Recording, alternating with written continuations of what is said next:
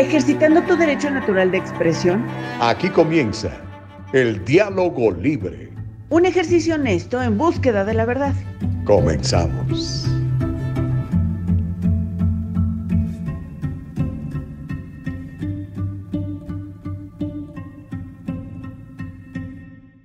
¿Qué tal? ¿Cómo les va? Muy buenos días, oigan. Ya estamos aquí entrándole con todo a este nuevo ejercicio de comunicación que se llama el diálogo libre. Aquí estamos. Oiga, qué gusto poderles saludar. Ya estamos en, en jueves, jueves 2 de junio del año 2022, jueves 2 de junio del año 2022. Increíble, pero cierto. Ya estamos en viernes chiquito, tenemos muchos, muchos, pero muchos comentarios el día de hoy para usted, muchas noticias para compartir, entrevistados de primerísimo nivel para traer con todos ustedes en la mañana del día de hoy a El Diálogo Libre. Ya sabe que el diálogo libre es un ejercicio que privilegia la primera enmienda de los Estados Unidos, constitución maravillosa la que tenemos en los Estados Unidos. Que nunca se le olvide, amigo, usted que está en los Estados Unidos, amiga, tú que vives en los Estados Unidos de América, tienes el derecho de pensar como tú quieras, tienes el derecho de expresar lo que tú quieras, tienes el derecho de congregarte, de asociarte con quien tú quieras, tienes el derecho de peticionarle al gobierno si crees que hay algo que no están haciendo bien, lo puedes hacer. Está garantizado en la Constitución de los Estados Unidos y además, pues eh, la Constitución entiende que somos libres, que Dios nos ha hecho libres y que como tal, como tal, pues merecemos precisamente ejercitar nuestra libertad. Así que uh, no tenga miedo, sea libre. Que alguien le dice esto, es que, ¿qué es? ¿Es una, ¿Es una ley o es un mandato, algo que se te ocurrió? No, pues entonces, ah, entonces si no es ley, no, señor, ¿ok? Para que sea ley, ya sabe, tiene que pasar por el Congreso, tiene que pasar por el Senado, tiene que firmarla el presidente. Si no, no es ley, si no, simplemente son sugerencias, ¿verdad? Y usted decide si las toma o no. Así que muy pendientes, mis chavos, que no se los vayan a llevar al baile, porque después abusan de la gente y la gente creyendo que está haciendo el bien y simplemente está siendo víctima de gobiernos abusivos o de personas abusivas, ¿no? Pero bueno, ya estamos aquí. Son las 7 de la mañana con 3, le damos gracias al Señor. Qué buena onda, Jesucristo. Thank you, Jesus. Estamos vivos, eh, tenemos salud, tenemos muchas ganas de servirle. Tenemos un programazo para usted de la mañana del día de hoy, producidos ejecutivamente por Eva Castillo. Nicole Castillo nos está produciendo de manera fantástica, como siempre lo hace. Y bueno, mi nombre es Gustavo Vargas Saucedo. Le recuerdo, estos días ha estado ausente Caro Bustamante. Tiene, tiene unos compromisos de trabajo que son ineludibles para ella. Así que bueno, mientras eso sucede, ustedes y yo hacemos el diálogo libre, ¿ok? Hoy vamos a platicar de cosas que están sucediendo, vamos a platicar un poco de cultura popular, pero lo vamos a llevar al terreno de la violencia doméstica. Seguramente se enteró de este asunto de Johnny Depp, este mm, famoso actor de Hollywood. El día de ayer ganó un juicio por difamación en contra de su ex esposa. Ay, Dios mío, las cosas que ve uno en, Hollywood, ¿no? Así que bueno, vamos a platicar de, ese caso, pero no tanto de la anécdota, de, que hay que el actor, hay que la, modelo, esa, no. Queremos entrar al fondo del problema y vamos a tener una terapeuta eh, social, una terapeuta familiar, quiero decir, que se llama Amanda Banda, que todos los días, todos los días trata este tipo de casos de violencia intrafamiliar. Así que va a ser interesante escucharla en la mañana del día de hoy. Pero sí vamos a hablar de Johnny Depp, por supuesto. Le voy a platicar de un personaje, no sé si ya lo conoce, usted que vive en el sur de California, a lo mejor no, pero probablemente sí, porque está haciendo una campaña de, mucho billete por todos lados. Se llama Rick Caruso. Es un empresario, es un emprendedor y es el único que se sale de la canasta de políticos que está buscando ser alcalde de Los Ángeles es demócrata, se llama Rick Caruso, vamos a platicar de él, porque tiene a muchos eh, candidatos demócratas muy preocupados. Le voy a contar también de pues una polémica que ha surgido al interior de las tropas de los US Marines, porque sacaron un casco, y al ratito se lo vamos a mostrar, un casco de Marine celebrando el orgullo gay, el orgullo homosexual. Así que vamos a platicar un poquitito de eso y qué es lo que usted opina. Y mire, eh, ojalá no nos pase aquí en Los Ángeles, pero creo que para allá vamos. En Nueva York están haciendo una campaña dedicada a los jóvenes, imagínense esto, para que eh, decirles cómo usar el fentanilo, esta droga mortal que nos llega casi toda de China por la frontera sur con México, cómo usar el fentanilo de manera segura. ¿Cómo la ve? Hay una campaña, hay una campaña por parte de la ciudad de Nueva York. La gran manzana se está pudriendo, caramba. Ah, vamos a platicar también sobre, eh, y tenemos el, el, video de este actor, a lo mejor lo recuerda usted, muy famoso. Sí. Si usted tiene unos 40, 45 años, seguramente lo, lo vio en televisión porque tenía un show famosísimo que se llamaba Growing Pains aquí en los Estados Unidos, no sé cómo se llamaba en Latinoamérica, porque ya que lo pasaban en toda Latinoamérica. Bueno, pues este actor se llama Kirk Cameron, dice que la educación pública es el enemigo público número uno del país. ¿En serio? Bueno, pues ya nos va a decir por qué y usted podrá participar en el diálogo libre. Y también nuestro gobernador, el señor Gavin Newsom, anuncia reparaciones económicas para la población negra. ¿Cómo está eso? Bueno, le voy a dar todos los detalles en un ratito más. ¿Qué le parece? Por lo pronto, váyase conectando. Ya saben que nos va a encontrar siempre en www.eldialogolibre.com www.eldialogolibre.com. Nos va a encontrar en Spotify, nos va a encontrar en Anchor, nos va a encontrar en Apple Podcast, precisamente como El Diálogo Libre. Y muchos de ustedes ya nos están viendo y comentando tanto en YouTube como en Facebook. Ya sabe que en YouTube tenemos nuestra plataforma, se llama El Diálogo Libre. En Facebook también El Diálogo Libre. En Facebook simplemente muy sencillo, lo único que tiene que hacer es entrar a la plataforma de Facebook y buscar El Diálogo Libre, nos va a encontrar por favor denos un like, se lo suplico, denos un like. Y después de eso, siga, siga la página. Así le vamos a alertar cada vez que estamos saliendo completamente en vivo para que usted nos pueda escuchar y ver. Y algo similar sucede en uh, la plataforma de YouTube. Por favor, suscríbase a nuestro canal de YouTube, póngase ahí su correo electrónico y, por supuesto, denle un like a la campanita para que le anunciemos cuando estamos saliendo en vivo. ¿Qué le parece? ¿Le gusta la idea? Órale, pues. Entonces, así le vamos a hacer. Uh, déjeme darle saludos a todos los que están conectados, los primeritos que llegaron. Yule Dalavín fue la, la, la primerita en, en, Facebook. Patricia González le sigo. Gracias, Pati. Carlos Madrigal, ¿cómo estás? Muy buenos días. Nuestra primera uh, participante en, en, la, plataforma de YouTube fue Ana Bella.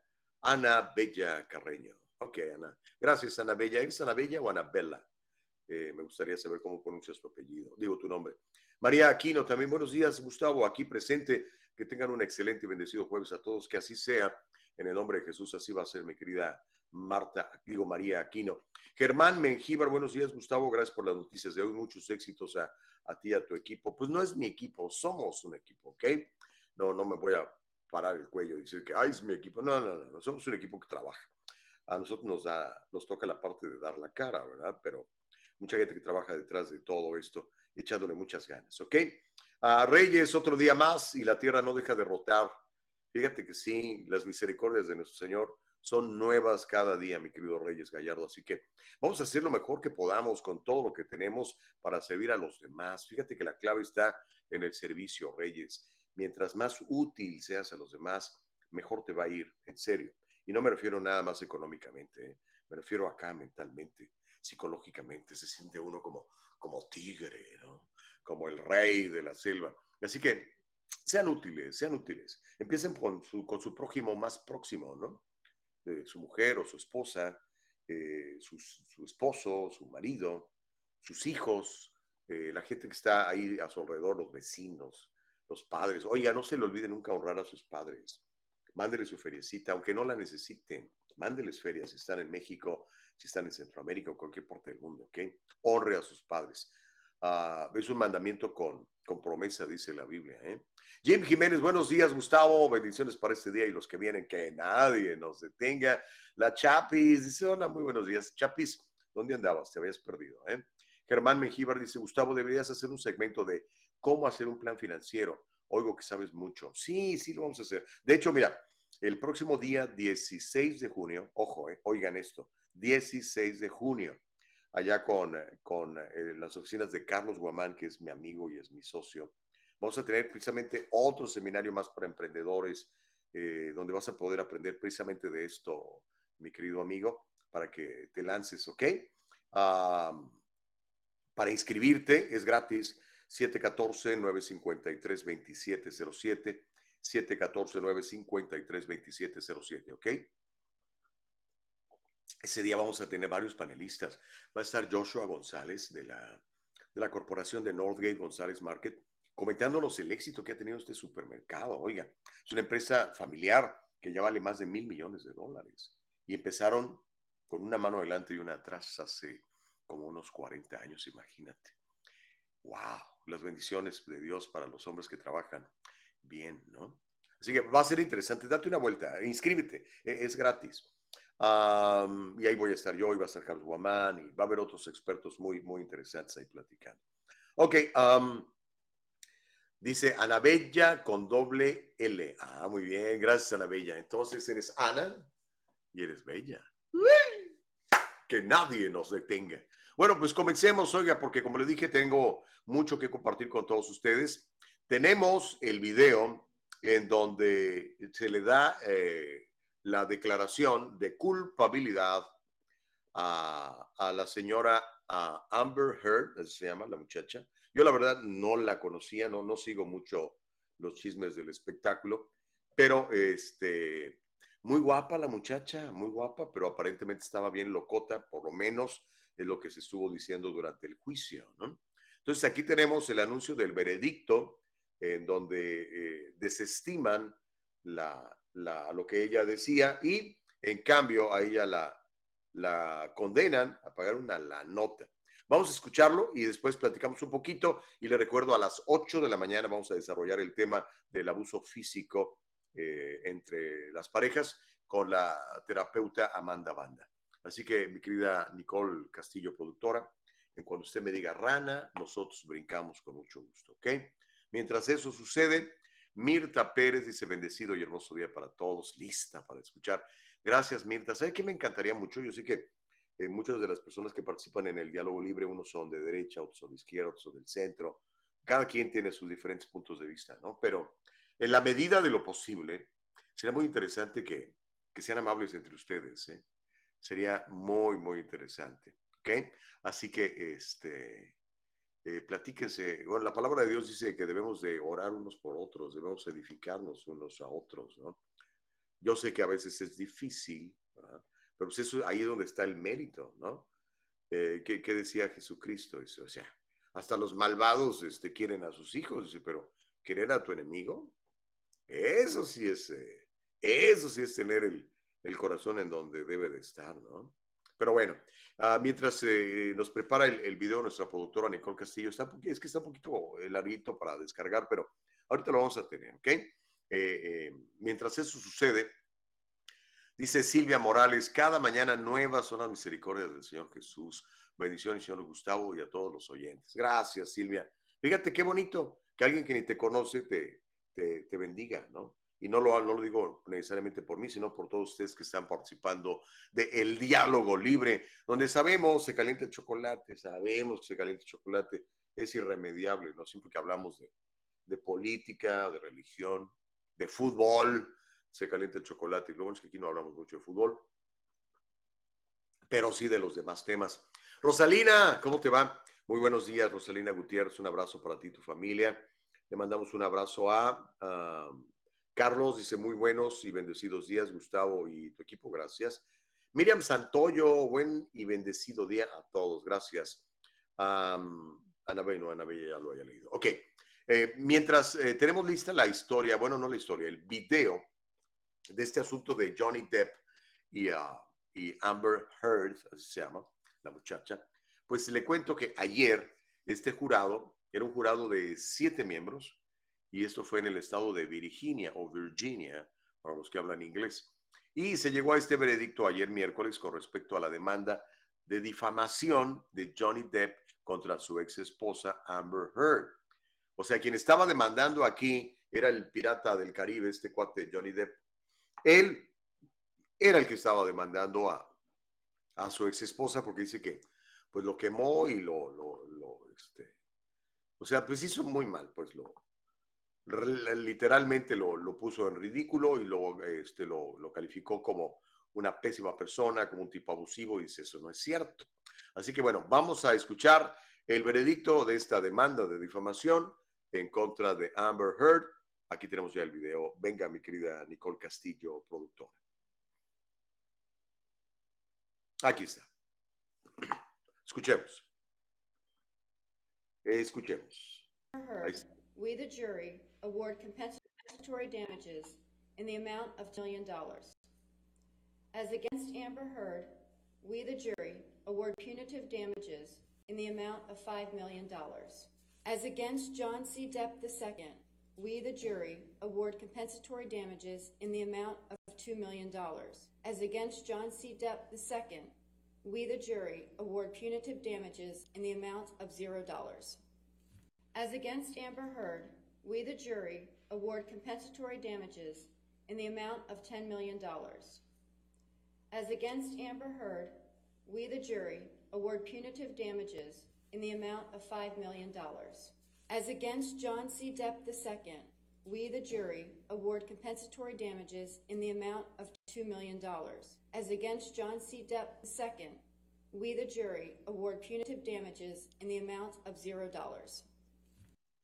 Okidoki, este, pues ahí tiene eh, la información, ahí tiene la declaración.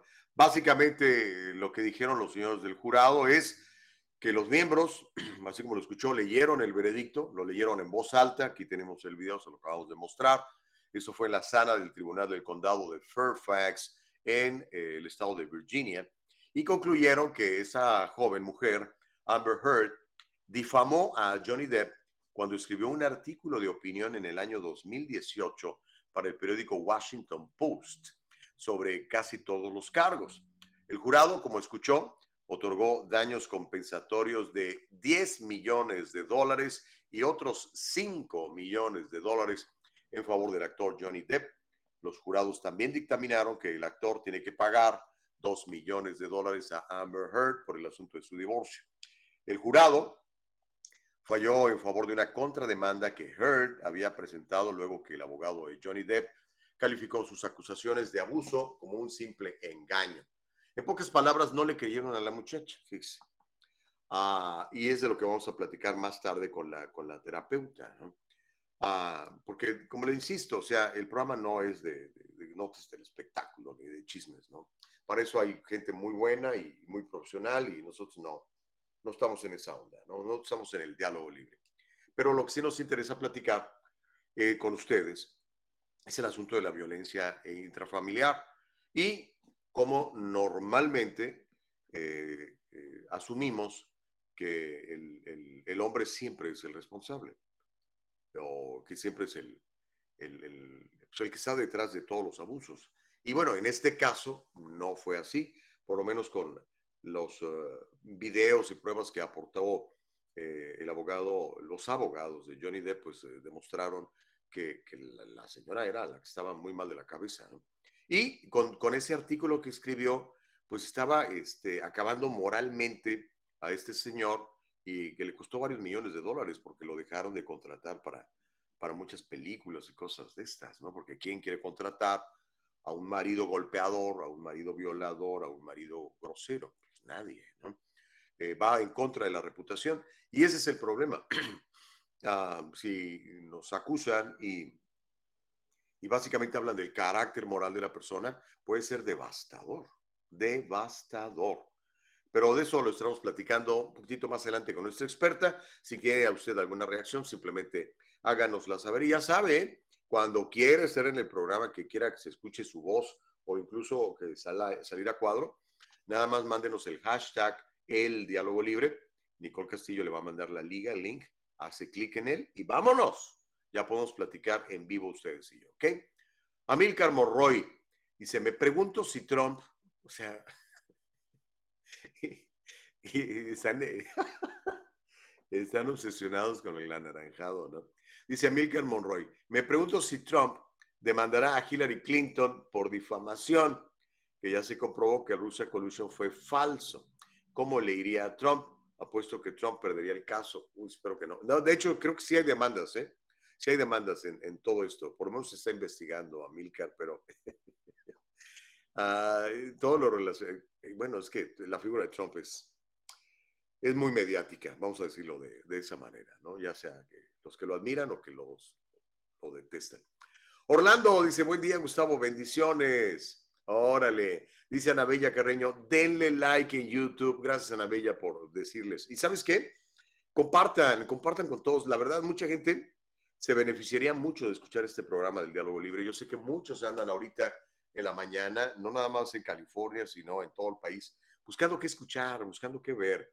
Y yo creo que esta es una excelente opción. La verdad no tengo duda que es una excelente opción el diálogo libre porque pues privilegiamos el diálogo libre y todos los puntos de vista convergen aquí y usted puede expresar libremente su opinión sin temor a que lo cancelen, sin temor a que lo corran de su trabajo, sin temor a que le digan que es usted un bigot, que es usted un racista, porque a la izquierda ya me tiene harta, ¿no? Cada vez que uno dice algo que no les gusta, lo califican a uno de racista, de, ¿qué otra cosa? De intolerante. ¿Y sabe qué? Es bueno ser intolerante en ciertas cosas. Yo soy intolerante con la mentira, yo soy intolerante con el pecado, soy intolerante con el abuso. Claro que hay que ser intolerante, no podemos tolerar eso, ¿no? Por lo menos yo no. Ah, interesante. Pero bueno, al ratito vamos a platicar ya con, eh, a las 8 de hecho, con Amanda Banda, terapeuta familiar, para hablar de, no, no nada más del caso este de Johnny Depp y de Amber Heard, sino también de, de lo que nos pasa a nosotros, ¿no? De Juan, María, Pedro, Hortensia, que viven situaciones similares de abuso y que como normalmente pues el hombre es identificado inmediatamente como responsable, asumimos que es el responsable y lo es en muchas, en muchas ocasiones, pero no siempre, ¿no? Pero bueno, este, oiga, hablemos de, hablemos de política, porque pues ya sabe, ¿no? El diálogo libre no puede ser el diálogo libre si no hablamos de política. Uh, estaba viendo la lista de candidatos a la alcaldía de Los Ángeles. Ya la vio usted, usted que vive en Los Ángeles, que es ciudadano y está registrado para votar pues ya sabe qué opciones hay, ¿no? Tenemos una izquierdista como Karen Bass, la congresista. Tenemos al concejal Kevin de León, que pues llegó a tener eh, mucha popularidad cuando consiguió que se aprobaran las licencias de, de manejo para los indocumentados, que creo que fue un, tremendo este, logro, después de muchos años de estar batallando con, con muchos asambleístas y senadores estatales, finalmente eh, bajo la iniciativa de, de Kevin se logró eso, pero yo después creo que Kevin se ha, se ha desfasado mucho. Eh, ahora está como concejal del distrito 14, ese distrito 14 está lleno de corrupción. De hecho, Pepe Huizar, el concejal previo, está a punto de entrar a la, cárcel, ¿no? Eh, hay otro en la... Es que es increíble. Eh, hay varios concejales, uno que ya está en la cárcel, Englander, y otros dos que están a punto de entrar en la cárcel, ¿no? Entonces, la corrupción a nivel local en el Concilio de Los Ángeles es evidente. Entonces, yo no sé si eh, Kevin sea, pueda ser un buen candidato para ser este, alcalde de Los Ángeles. Eh, Mike Fewer es el otro. O sea, básicamente son puros políticos demócratas que tienen a la ciudad bien puerca. ¿Ok? Literal. Este, por eso es que están muy asustados cuando apareció un, un, este, un emprendedor un señor que es billonario, o sea, millonario en billones de dólares, y que es lo que se llama en inglés un outsider. Él me recuerda mucho a la figura de Richard Riordan, para los que eh, tienen muchos años viviendo en Los Ángeles, lo recordarán. Richard Riordan, pues también se hartó y dijo, no, ya estuvo. De hecho, Richard Riordan ha sido el último alcalde republicano en la ciudad de Los Ángeles. Y déjeme decirle que le fue muy bien a la ciudad en esa época se revivió todo el downtown, se limpió el cochinero, se crearon cosas como, como el Staples Center y todas estas cosas. O sea, realmente revivió la zona, ¿no? Y este, se volvió muy atractiva para ir, este, la seguridad aumentó, se puso muy bien. De hecho, todavía Toño Villarraigosa los primeros cuatro años le tocó cosechar mucho de lo que había sembrado Riordan, pero después nos fuimos alejando de todo eso, ¿no? Empezaron a inventar cosas raras, empezaron a, a, financiar a los indigentes. Los indigentes llegan de muchas partes del mundo porque saben que Los Ángeles les regalan todo. En fin, pero bueno, lo que le quiero decir es que este Rick Caruso me recuerda mucho a Richard Riordan. También se llama Rick, se llama Richard. Eh, Richard Riordan, Dick eh, Riordan también es Ricardo Richard. Y mire, quiero, quiero que vea este anuncio, que es el anuncio de, propaganda política de su campaña, y después platicamos un poco de la historia de este señor y ver si, si tiene lo que hace falta, ¿no? Como dicen en inglés, let's see if he has what it takes.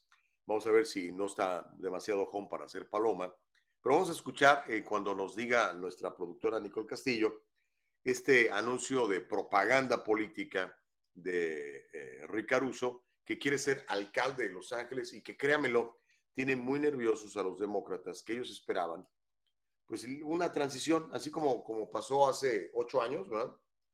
Eh, que este, le dieron el, el, poder a, al nefasto ese señor, ¿cómo se llama? Ya está, no me quiero ni acordar de su nombre, Eric Garcetti.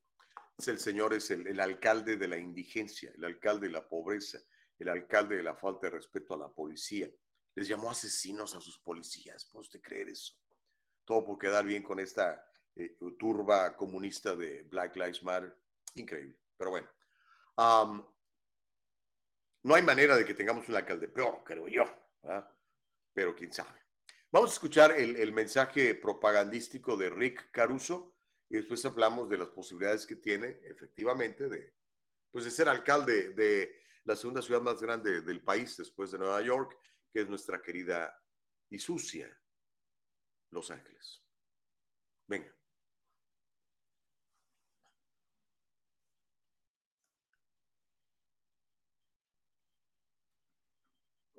Angelino, husband, father, grandson of immigrants. Raised to put faith, family, and community first. A lifelong builder and job creator, he created the Southland's most beloved community centers. And he always shared that success, giving millions to provide healthcare and a good education to kids in LA's poorest neighborhoods, and giving tirelessly of himself. First appointed by Tom Bradley, he served LA under three different mayors, fought corruption and waste, and cut crime 30%. I'm running for mayor because the city we love is in a state of emergency rampant homelessness, people living in fear for their safety, and politicians at City Hall just in it for themselves. My only special interest is Los Angeles, the city we love. It's why I'll work for a dollar a year, and I won't take a dime from special interests. Together, we can clean up LA. Read my action plan at carusocan.com. Rick Caruso can clean up LA.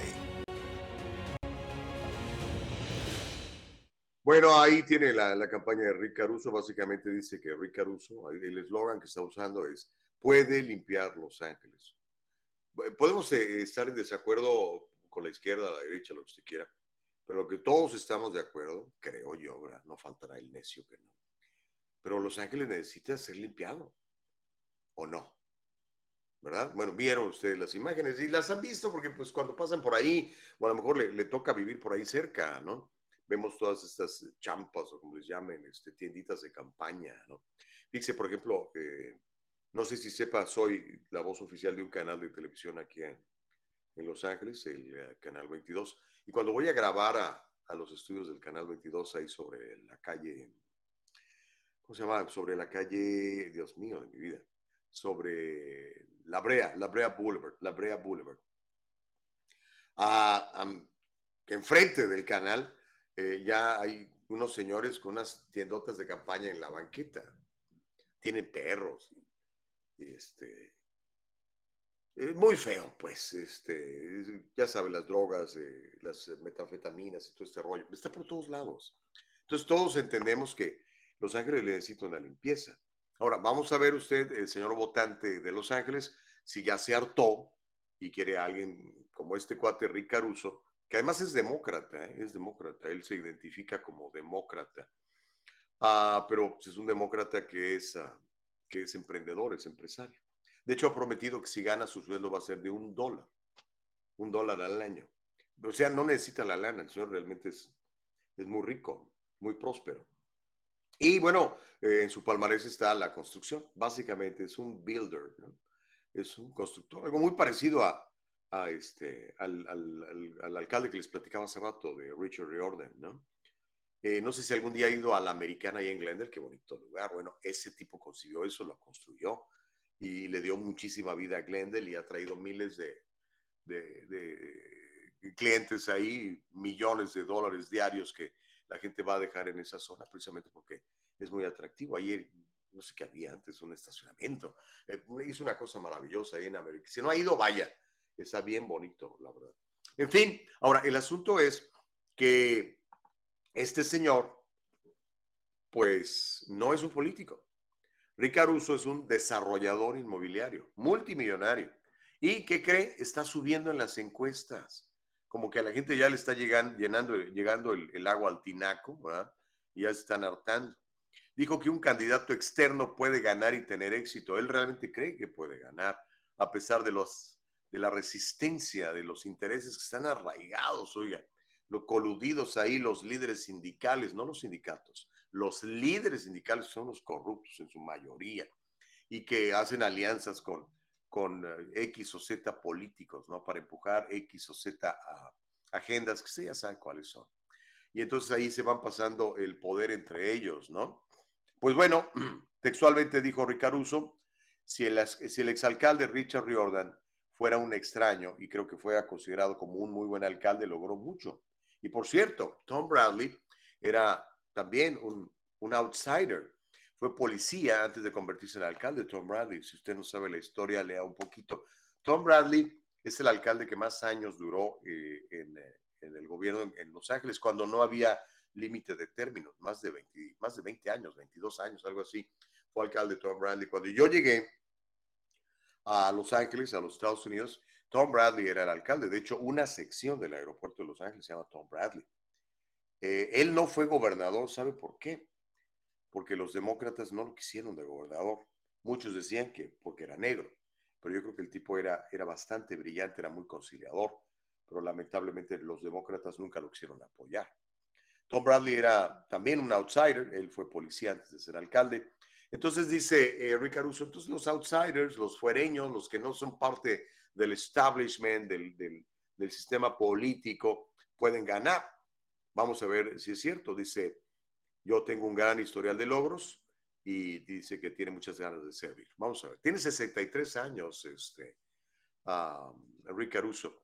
Y hemos estado tratando de conseguir una entrevista con él. Eh, hasta ahorita su equipo no nos ha contestado, pero obviamente vamos a tratar de tenerlo aquí para que venga y ustedes le pregunten, ¿no? Para que el diálogo libre se, se lleve a cabo con él. ¿Sabe que ya me pasé del corte y tengo que ir a un corte? Uh, pero ¿sabe qué? Uh, ahorita leemos eh, todos sus comentarios, Noé Contreras, Robert Martínez, etcétera. Uh, y cuando regresemos también le voy a platicar y quiero su opinión en el diálogo libre esta campaña de la celebración del orgullo gay, del orgullo homosexual al interior de los Marines de los Estados Unidos. Eh, y le voy a mostrar una imagen que, que a muchos incomoda, pero que a otros les pone muy contentos. Vamos a regresar, es el diálogo libre. Volvemos.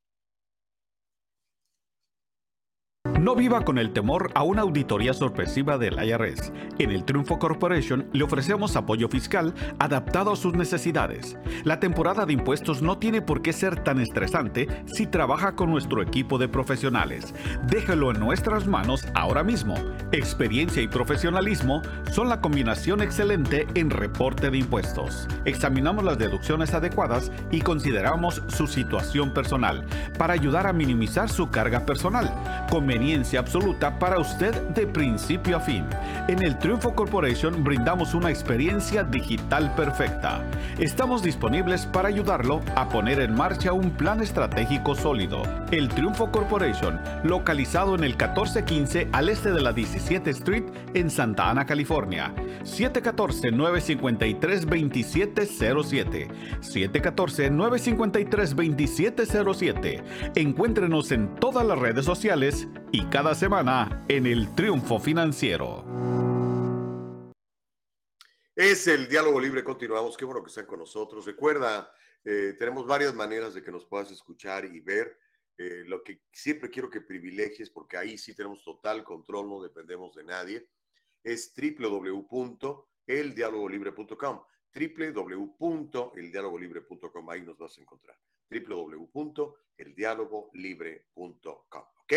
Y ya sabes, si entras a la plataforma de YouTube, nos buscas como el Diálogo Libre, te suscribes a nuestro canal poniendo tu correo electrónico y dándole un like a la campanita, así te alertamos cada vez que estamos saliendo en vivo. Y en Facebook, simplemente entra a la plataforma de Facebook, buscas el Diálogo Libre, también nos sigues, pones ahí seguirnos y nos das un like, nos regalas un me gusta. Y también te alertamos cuando estemos saliendo en vivo todos los días, como la ves. Y aparte de eso, ya sabes que este programa es un podcast también. Y nos puedes escuchar más tarde, a cualquier hora del día, todos los programas de la serie desde que arrancamos. Ni sé cuántos programas llevamos ya, ¿eh? pero yo creo que ya llevamos una buena cantidad, no sé si como 100 o algo así. No, no tanto, 68. Ya llevamos 68, imagínense, 68 días consecutivos de programa en donde le hemos servido a usted en el diálogo libre. Y nos vas a encontrar en Anchor, nos vas a encontrar en Spotify, nos vas a encontrar en Apple Podcasts. Ahí estamos siempre en el diálogo libre, ¿ok? Se está calentando el chocolate. Mire, eh, déjeme leer. Bueno, primero, Elba Payán, que nos está mandando saludos desde San Diego. Elba es una señora bien amable, bien chula, bien preciosa. Me trajo carne seca, me trajo machaca de allá de Sinaloa y, no he tenido tiempo de ir a recogerla, mi querida Elba. Este, guárdamela, por favor, no te la vayas a comer, ¿ok? Elba Payán, gracias. Miriam Santoyo dice, es verdad, las entradas y salidas de las autopistas con basura y hierba crecida, focos de semáforos sin funcionar, letreros en mal estado, calles con basura. Y a eso, Miriam, súmale la criminalidad, súmale la gente que está mal de sus facultades mentales, que andan deambulando por las calles y que de repente matan gente. ¿Se acuerda de esa señora, mi enfermera, esperando el autobús, que pasó uno de estos locos, le metió un trancazo y la mató? Sí lo recuerda, ¿no? Bueno. O el otro señor loco, perturbado de sus facultades mentales, entró a una tienda de muebles allá en el West Side y acuchilló a una, una joven estudiante de la universidad que estaba trabajando ahí para hacerse un billete. Ese tipo de gentes circula en las calles de Los Ángeles bajo la complacencia de estas autoridades corruptas, y si no son corruptas, pues simplemente son ineptas que han permitido que todo esto suceda. Eso no pasó de la noche a la mañana, eso se fue desarrollando en un plazo de por lo menos ocho años, los ocho años del actual alcalde el alcalde de la indigencia y la inseguridad, el señor Garcetti. Gracias a Dios ya se va. Y él se quería ir a la India, pero se me hace que no se le va a hacer, no lo han terminado de ratificar. En fin, dice eh, Dionisio Martínez, saludos Gustavo, inviten a Alexander Backman, es súper interesante, de 10. Eh, sí, sí, por supuesto que, lo haremos con mucho gusto dice Elba Payán, te estoy guardando, se refiere a la machaca, ok, muy bien. En un ratito más viene Amanda Banda, ¿eh? en un ratito más viene Amanda Banda. quería leer este, esto, hay dos, dos, comentarios, si me los pones, este, Nicole, el de Homero, dice, en el Valle de San Fernando, donde yo trabajo, en la mayoría de los días, he visto muchos cartelones de Caruso. El problema es que la historia ya nos dijo que traer a un no político no, no sirve, ya que vimos lo que pasó con Donald Trump ¿En serio? ¿Tú crees que económicamente estábamos peor que hoy con el señor? Ay, Homero, por favor. Uno más. Ah, Francisco Ramírez dice, eh, la candidatura ha sido comparada con la de Richard Riordan, el empresario republicano que fue elegido alcalde en el 93, es lo que decía hace rato Francisco. Dice, ¿por qué tratas de engañar a la gente que este candidato es demócrata? Eh, no, Pancho, este, a ver si lo puedes poner en el chat el, comentario de Francisco Ramírez. Este, no estoy tratando de engañar a nadie. Él se identifica como demócrata, yo no tengo la culpa, ¿no? Si él quiere que le digamos demócrata, pues le decimos demócrata, ¿no? Ya ve que ahora está, está de moda eso, que cada quien se identifica como quiere, ¿no? Hoy puedo ser perro, mañana puedo ser cosa, hoy puedo ser republicano, mañana puedo ser demócrata. Sí, Francisco, eh, este, Caruso se identifica como demócrata.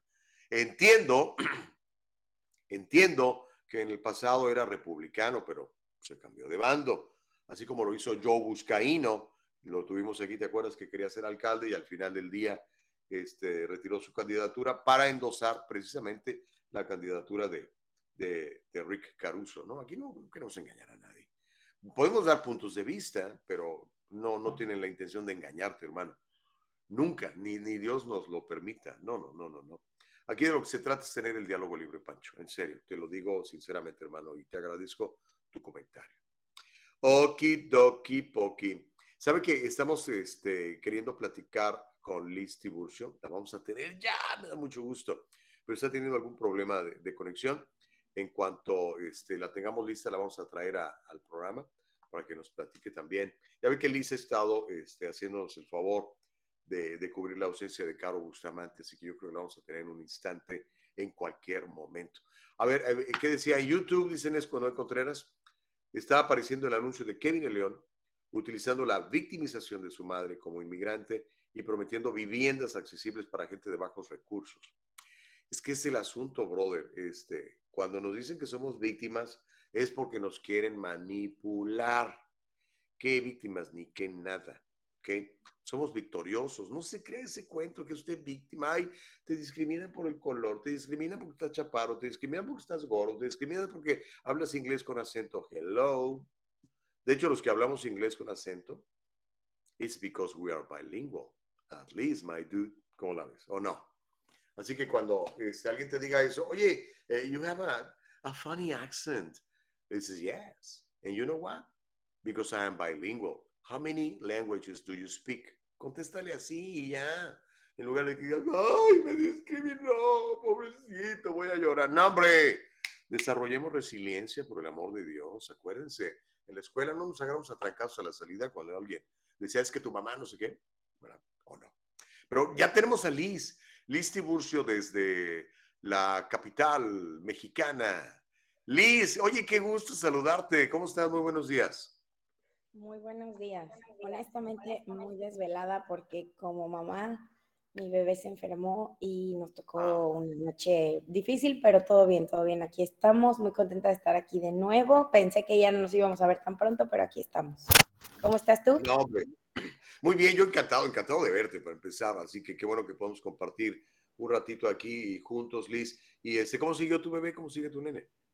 Ya está mejor, ya está mejor, ya sabes, este, mm, eh, no, te comento, ahorita no estoy en la capital, estoy en el estado de Veracruz y aquí en el estado de Veracruz el clima es muy cambiante, entonces ayer había un sol terrible y a mi bebé se le antojó estar en la alberca todo el día, literal, todo el día y bueno, ahora está enfermo, este, porque no lo sacábamos de ahí, y hoy está llueve que llueve y súper fresco el día, entonces está medio loco este clima acá.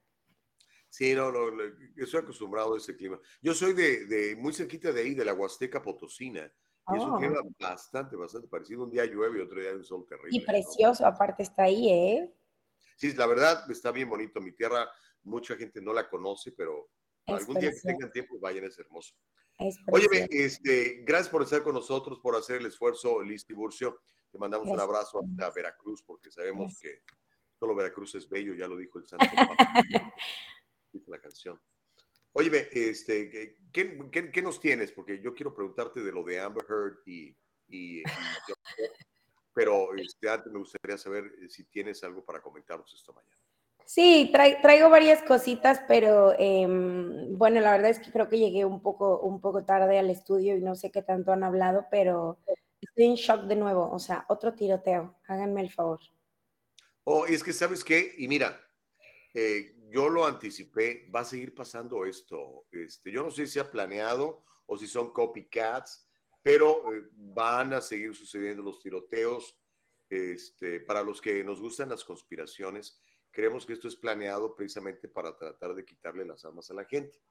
Eso es lo que creemos. Bueno, escuché que en la Cámara justamente están este, eh, ya trabajando, ¿no? Eh, checando eso para retirar como los rifles, las armas de, de, sí, de más alto calibre del mercado o algo así. Por ahí va la onda. De hecho, hoy, hoy el Comité Judicial del Senado se reúne quieren que este, hacerle, a mí yo soy muy de acuerdo que les hagan análisis, estudios psicológicos a todos nosotros que queremos tener un arma, que nos vean, que, que, nos, que se den cuenta que no estamos locos, ¿no? Si se nos chifla el moño no podemos tener un arma. este, pero ya más, ir más allá, pues va a ser muy complicado. Y, la verdad, este, lo que pasa es que, Liz, nos guste o no nos guste, está garantizado en la Constitución de los Estados Unidos todo ciudadano americano que nace o que se hace ciudadano americano tiene automáticamente el derecho de tener armas para defenderse. Es, está garantizado. Y no, no hay, la única manera sería eh, cambiar la constitución y la verdad no va a pasar.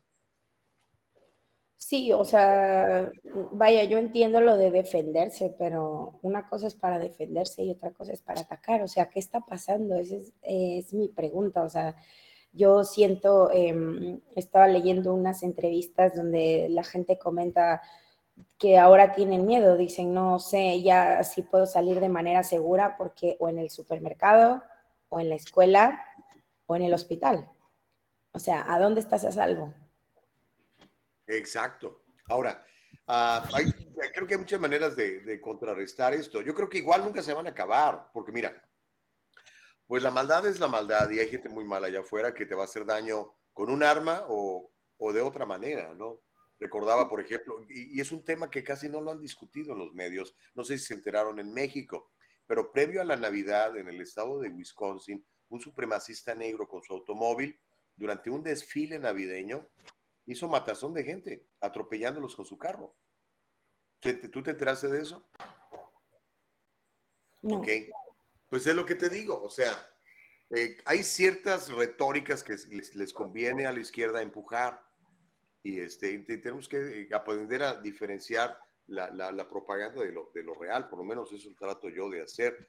Pero, por ejemplo, me llamó mucho la atención que este señor, como no no reunía el perfil un blanco supremacista matando minorías, este, pues no lo, no lo empujaron, ¿no? Eh, todos los días, tú sabes que la, la, mayoría, y es algo que me resulta muy, muy, muy interesante de estudiar, eh, la mayoría de los Estados Unidos son blancos, de los estadounidenses. Después seguimos los latinos y después seguimos los, después siguen los negros. ¿Tú sabes que la minoría negra es la que comete la mayor cantidad de crímenes? ¿Por qué? Y es lo más normal es que un negro mate a otro negro. Eso es, sucede todos los días en las calles de Baltimore, en las calles de Chicago, en las calles de Los Ángeles, en las calles de Filadelfia, pero no se reporta.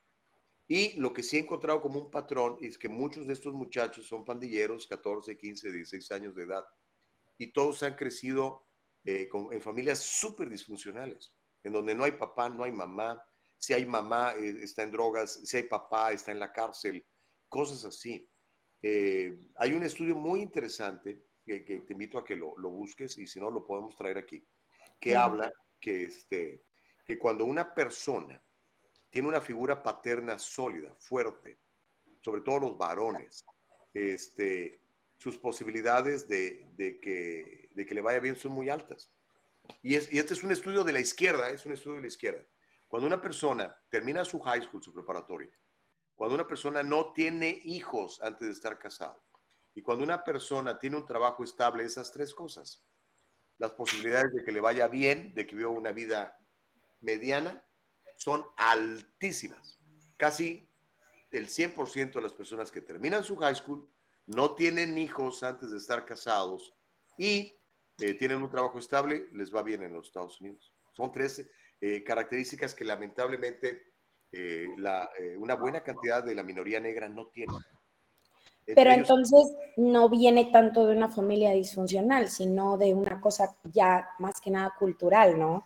También muchos de ellos, em, porque yo tengo, yo tengo amigas, como les he comentado, yo fui au pair, y tengo muchísimas amigas que están casadas con negros y veo que tienen un muy buen nivel de vida.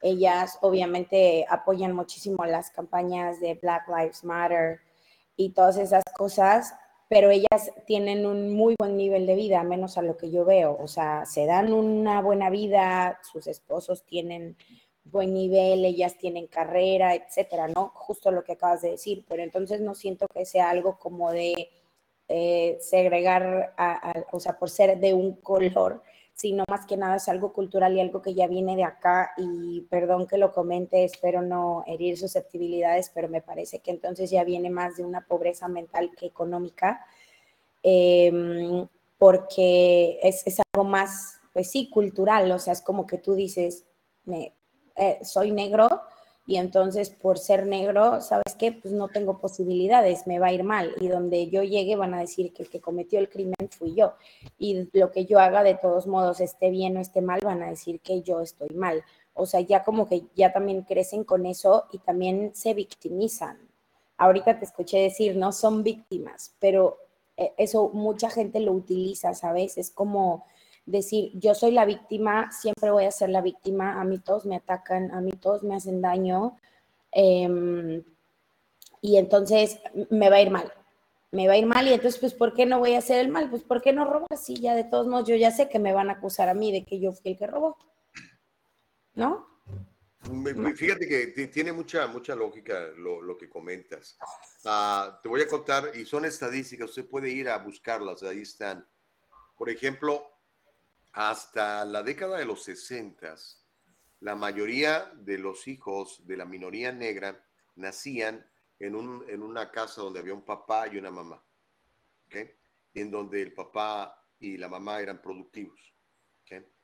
Empezó esa corriente, yo creo que es planeada por parte de, de la izquierda, de empezar a victimizar al, al negro y, de traer este asunto de, de, de, que por el color de tu piel te van a discriminar porque naciste negro, ya no la vas a hacer.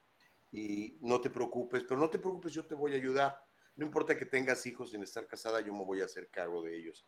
Yo te voy a mandar dinero, yo te voy a dar una sección 8 para que pagues poquito de renta y te voy a dar unas estampillas y etcétera. Pero para eso tienes que mantener un nivel de pobreza, ¿ok? Porque el día que sales del nivel de pobreza ya no te puedo dar la, no te puedo dar las estampillas. Estamos creando esta sociedad y eso creo a mí me parece que es realmente muy peligroso. Mira, muy poca gente sabe esto y los que lo saben, este, quizás no lo decimos suficiente. El Ku Klux Klan fue formado por el Partido Demócrata. El Ku Klux Klan fue formado por el Partido Demócrata. Los republicanos fueron los que le dieron la libertad a los negros. Era Abraham Lincoln. Les dieron el derecho de voto a los negros. Les dieron, este, es más, los primeros senadores y los primeros congresistas negros fueron del Partido Republicano. Lo que pasa es que hoy el Partido Republicano es una porquería también, ¿no? Se ha contaminado, se ha convertido en la misma cosa que los demócratas en general. ¿no? Sí, pero, o sea, justo, em, bueno, ahorita, lo, o sea, es eso, victimizar, victimizar y victimizarte, porque, por ejemplo, a mí me, em, tal vez nada que ver con el tema, pero tal vez un poco, yo recuerdo que recién llegué a Estados Unidos, yo la verdad es que no siento que en ningún momento haya sido discriminada pero también siento que tuvo que ver porque tal vez mi posición social me permitía tener un cierto nivel de vida, un cierto nivel de estudios, un cierto nivel de conocimientos que me, eh, no sé, que, tal vez me hacía estar como a la par de la, de la gente media con la que convivía. Y entonces eso me ayudó a que yo no sufriera tanta discriminación, ¿no? Sufrí discriminación, pero por otras cosas, porque... Em, eh, por ejemplo, era como, no, tú no eres mexicana, ¿no? Y para mí eso era como, ¿por qué no soy mexicana, no? No es que tú no pareces mexicana y yo, ¿de dónde no parezco mexicana? No, es que tus padres no son mexicanos y yo, mis padres son mexicanos, mis abuelos son mexicanos, ya mis bisabuelos no son mexicanos, es verdad, pero mis, o sea, mi familia es mexicana, criada en México, nacida en México, yo soy mexicana y, y, para mí eso era como, oye, ¿por qué no, no? Pero bueno, una discriminación como tal de que en algún momento me hayan dicho, sabes que no entras o no haces esto por ser latina o por ser mexicana, no, y yo creo que eso me ayudó muchísimo a abrirme y a conocer sin miedo y hablar inglés sin miedo, porque a mí, como dices tú, como dijiste hace un momento, a mí cero me daba pena tener acento, o sea, yo decía, perdón, ¿eh? perdón, voy a usar mis palabras bien chilangas, pero yo decía así como, güey, si a ellos no les da pena decirte, eh, estoy en la biblioteca y decirte que hablan español por saber decir esa frase que te enseñan en la primaria, a mí no me tiene por qué dar pena hablar o sea, hablar con mi mal acento, porque eso significa que sí, que hablo dos idiomas, medio mal, pero los hablo, ¿no? Y eso me da mucho. Entonces también el, victimizar, bueno, lo que voy es que el victimizarte también te, te, o sea, te da para abajo y te mantiene, como dices, o te quieres tú mantener en ese estilo y en ese nivel,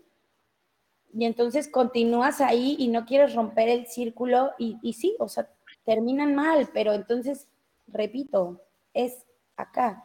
Ya no es como que, oye, estoy trabajando y lo estoy logrando y es como, no, ya no trabajes tanto, porque si trabajas de más, ya no te van a dar la ayuda. Y entonces deciden mantenerse ahí. De, híjole, creo que la tienes bien clarita, a pesar de que eh, no, no, estás viviendo en ese momento la, la, realidad de los Estados Unidos, pero así es, y así le está pasando a muchos latinos. Yo conozco gente, yo tengo 34 años ya viviendo en los Estados Unidos, más de la mitad de mi vida ya la he vivido aquí en Estados Unidos, y conozco gente que cuando yo llegué, este, recibía sección 8, recibía estampillas. Hoy en día, sus hijos y sus nietos, viviendo en sección 8, reciben estampillas. O sea, están completamente esclavizados, esclavizados. No, no, no salen porque no, es que si gano más de, ya me pasé y ya no me dan, entonces me quedo aquí este, viviendo una vida miserable cuando tenemos tantas cosas para hacer adelante y servir a tanta gente y servir de ejemplo a, los demás. Y eso le conviene al sistema, mi querida eh, este, Tiburcio. Ellos son los que sacan partido de todo eso. Pues sí, definitivamente. Pero bueno, mira, em, vamos, a, vamos les, les voy a comentar un poquito em, de otros temas. Solamente quería como, la verdad que escucharte y escuchar y, saber que, em, que, o sea, que, que, ¿qué, está pasando? O sea, es que leí que es un tiroteo sobre otro tiroteo, sobre otro tiroteo, sobre otro tiroteo. Va a haber más, va a haber más, prepárate. No, o sea, me parece de terror, me parece de terror y me parece que no voy a comparar su inseguridad con la nuestra, la nuestra es debido a otros temas, pero en definitiva, sí, ya qué miedo, ya qué miedo, ya no sabes hacia dónde ir, ya no sabes a dónde vas a estar seguro, ya no sabes a dónde, em, a dónde vas a poder ir tranquilo. Oye, es que me parece eh, un hospital.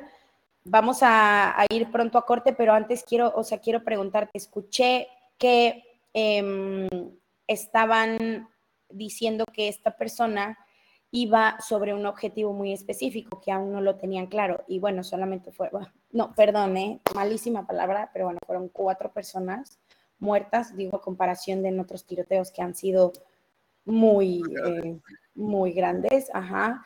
Entonces han sido, fueron cuatro personas y, este, ¿tú sabes algo más del tema? Digo, para comprender un poquito más.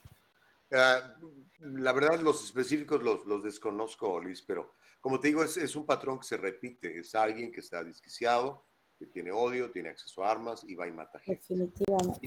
Y, ellos saben a dónde ir, porque saben perfectamente que a dónde van no hay gente que se pueda defender. Porque, insisto, ¿por qué no llegan a una estación de policía?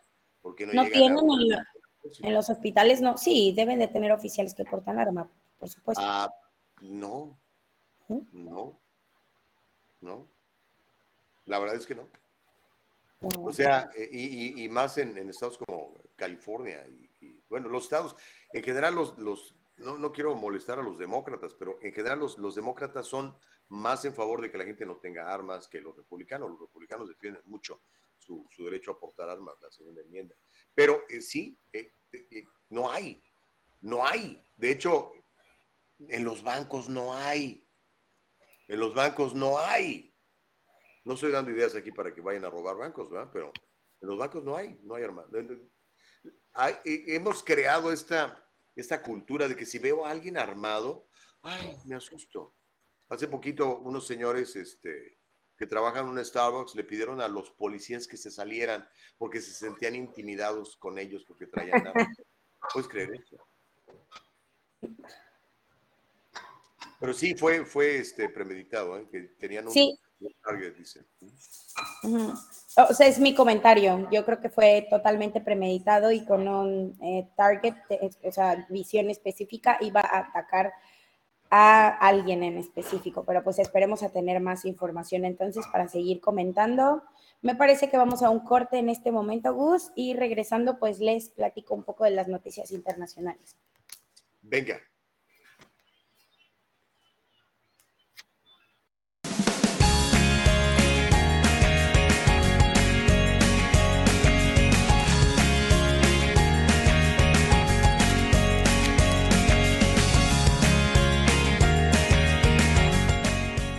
Kanika shampoo and gels, made with natural products and paraben free, leaves your hair silky smooth, and the gels keep it in place all day. Kanika, for today's generation. And most important, Kanika, made with love.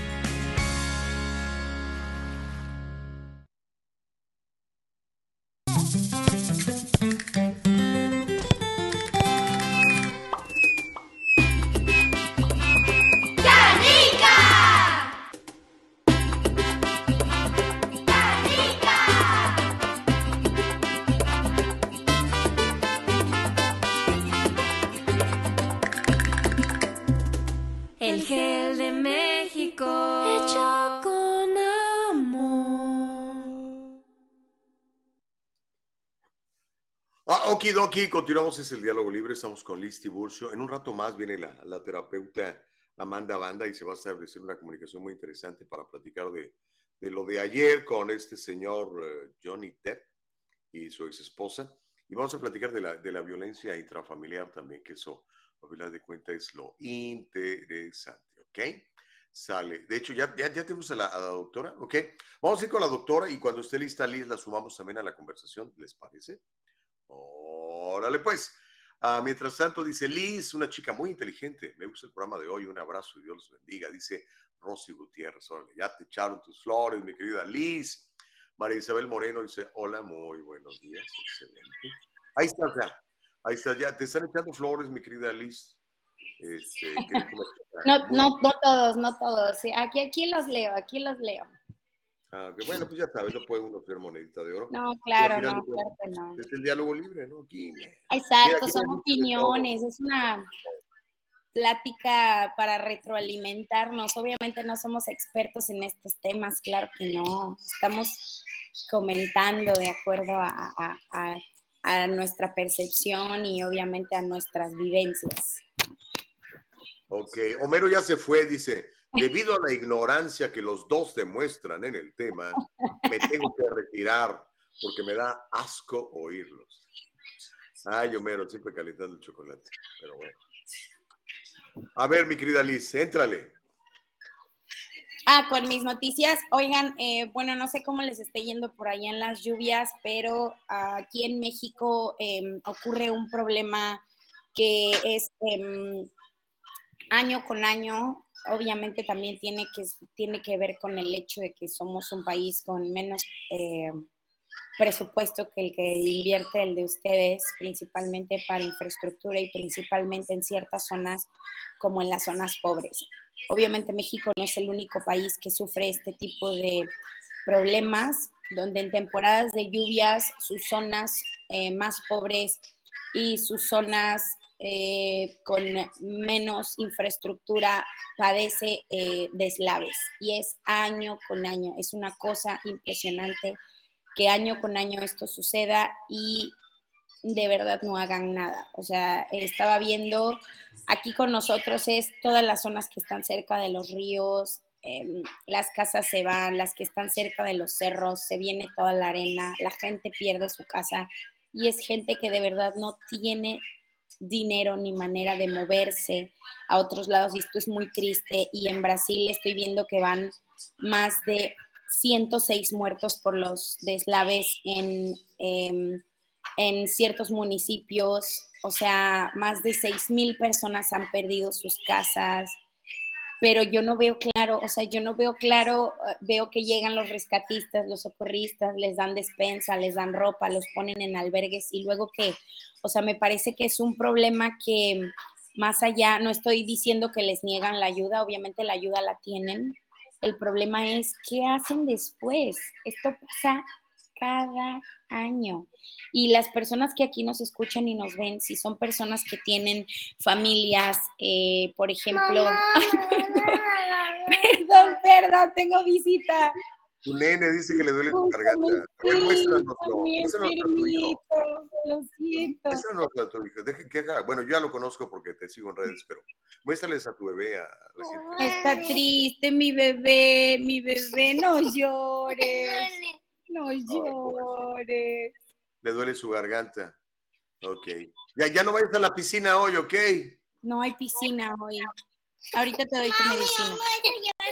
Por favor, chicos, los voy a tener que dejar cinco minutos, pero vuelvo. No te preocupes, nos vemos. Creo que igual tenemos invitado, tenemos visita.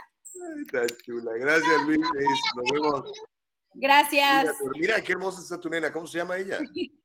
Dile cómo te llamas. Elena, están en pijamados todavía. Bye, nos vemos. Ay, me encanta cuando ese tipo de cosas suceden, son tan naturales, ¿verdad? Tan no planeadas, absolutamente improvisado cuando sale algo como esto. Estamos haciendo el programa en vivo, usted lo sabe, 7 de la mañana a 9, tiempo del Pacífico. Siempre lo hacemos y lo hacemos para servirle a usted. El diálogo libre se llama. Bueno, eh, Elsa Navarrete dice, ¿dónde anda Caro? ¿Se le extraña? Pues sí, la extrañamos, pero pues ya ves, está muy ocupada. A ver si ya la próxima semana la, la tenemos, ¿ok? Robert Jiménez, saludos, tremendo programa para el debate, venga de donde venga, sin mordaza. Ok, eh, estamos también por, por hacer contacto con la terapeuta Amanda Banda, vamos a platicar ese asunto de la violencia doméstica. ¿eh? Dice Raimundo García, lo siento por Homero. ok, ya tenemos lista, Amanda. Amanda. Ayer, ayer, antier, quizás estaba escuchando una canción que decía, Amanda, baila con la banda. Amanda, ¿cómo estás? Muy buenos días. ¿Cómo estás, mi querida amiga terapeuta? Hola, hola, buenos días. Un gusto estar aquí con ustedes otra vez. Muchísimas gracias. Pensé que me ibas a decir de la canción Amanda, ciérrale, porque cuando salió yo estaba así bien peque y me encantaba abrir la llave del agua y jugar. Entonces, imagínate, esa canción me llegó y así, quiten esa canción. Entonces, qué bueno que no me cantaste esta vez. Qué bueno. buenos días. Buenos días.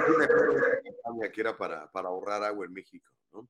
Sí, exacto. Y, este, y sí, Amanda, ciérrale. Ajá, sí.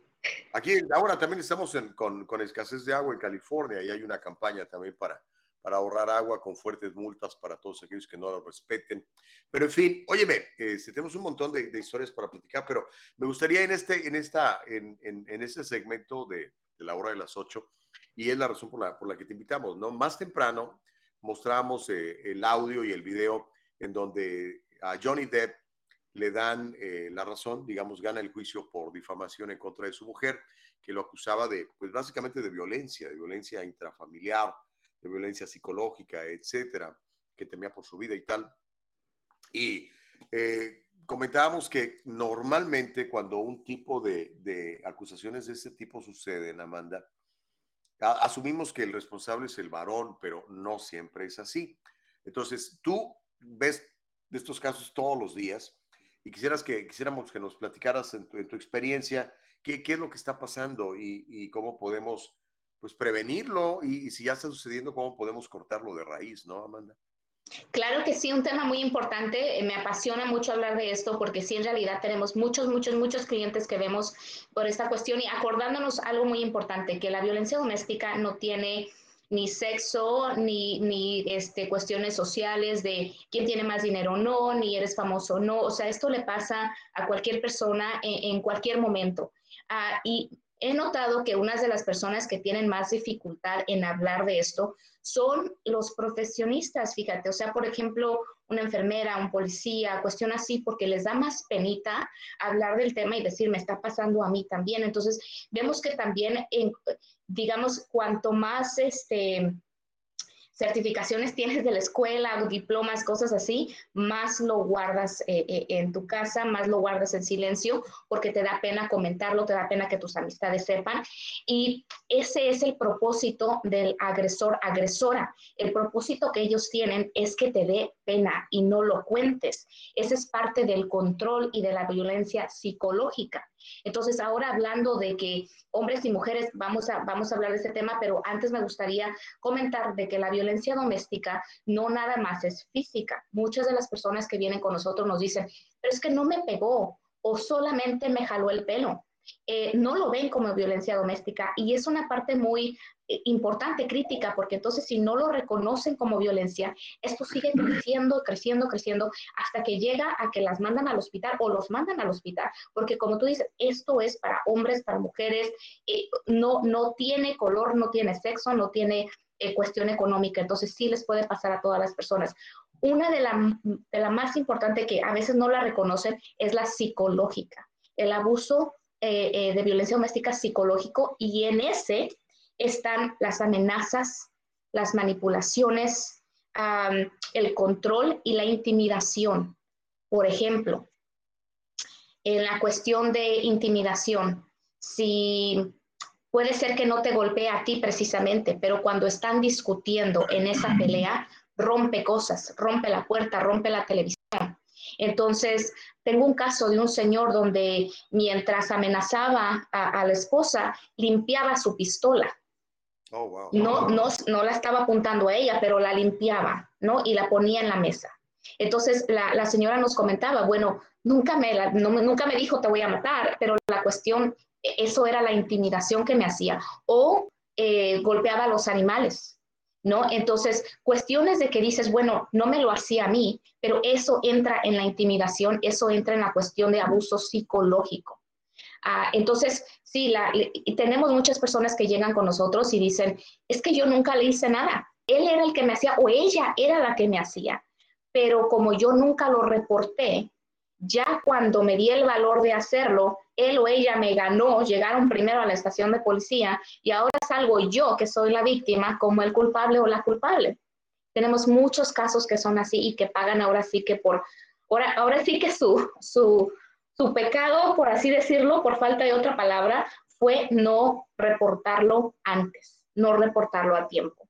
Y esto tiene consecuencias muy graves, no nada más para ellos, sino también para los niños, si, que hay, si es que hay chiquitines en la casa, ya entramos en la cuestión del departamento social de niños que llega y se los quitan y otras cuestiones mucho más grandes, pero todo empieza con, las, con los puntos claves, con las eh, señales rojas que tenemos que identificar desde el principio y que muchas veces no las vemos así.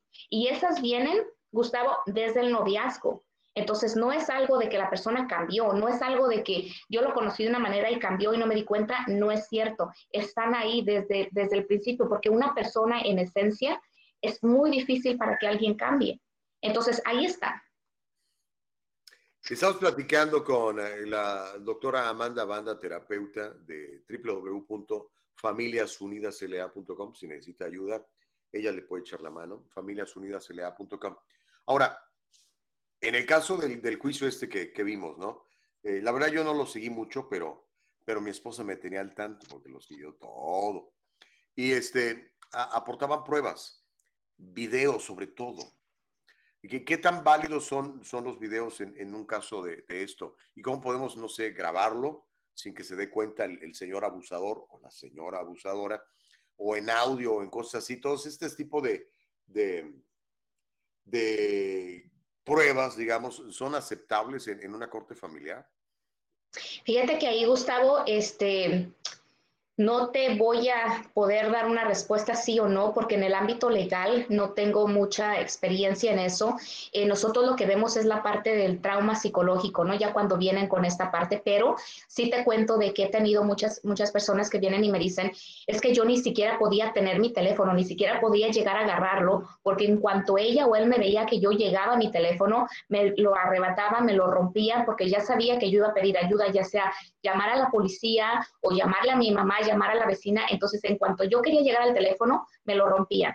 Entonces, una cosa que sí que, me cuentan las personas es que involucraban a los hijos como plan para decir, en cuanto tú veas que tu mamá, tu mamá, que tu papá o tu mamá llega a la casa y viene con esta actitud, yo te voy a dar una señal. Y decían una señal así como, por ejemplo, presa o, caja o una palabra clave. Y en ese momento el niño o la niña ya tenían el teléfono listo y eran ellos los que grababan esta cuestión porque las víctimas, hombres, mujeres, no podían ni siquiera llegar al teléfono a veces. Entonces, sí es cuestión de que a veces hacen eso y tal vez eso les sirve, no sé qué tanto eh, en un juicio, pero sí les sirve, por ejemplo, para la policía, cuando van y hacen el reporte, siempre la policía les pide, tienes pruebas, porque acordémonos de algo, si no te pega y te deja marcas visibles, entonces, ¿cómo le compruebas a la policía que hay el abuso? Tienen, en, todavía ahorita en la cuestión de, la policía, tienes que demostrar, creo que tienen que ver todavía que te ha golpeado, que tienes un moretón, que te ha tirado un diente, no sé, cuestiones así. Y es ahí donde las personas se frustran mucho porque dicen, ¿quieres que venga a reportarlo cuando ya me mató? O sea, ¿qué tanto quieres que me haga para que yo te compruebe que sí me está abusando? Entonces ahí los videos y todas estas pruebas son muy importantes. Entonces, no, sí, si, si tienen la posibilidad de hacer eso, háganlo, pero mucho cuidado, porque también he tenido casos donde me dicen, lo estaba grabando y se dio cuenta y me pegó peor, me fue peor. Pues sí, pero ay, qué duro es todo esto. Ahora, Amanda, eh, en tu experiencia con todos los casos que ves todos los días, ¿qué tan frecuente es o si tienes un ratio, un, un, un parámetro entre los hombres abusados y las mujeres abusadas? Porque como dije al principio, siempre asumimos que el, hombre es el, violento, ¿no?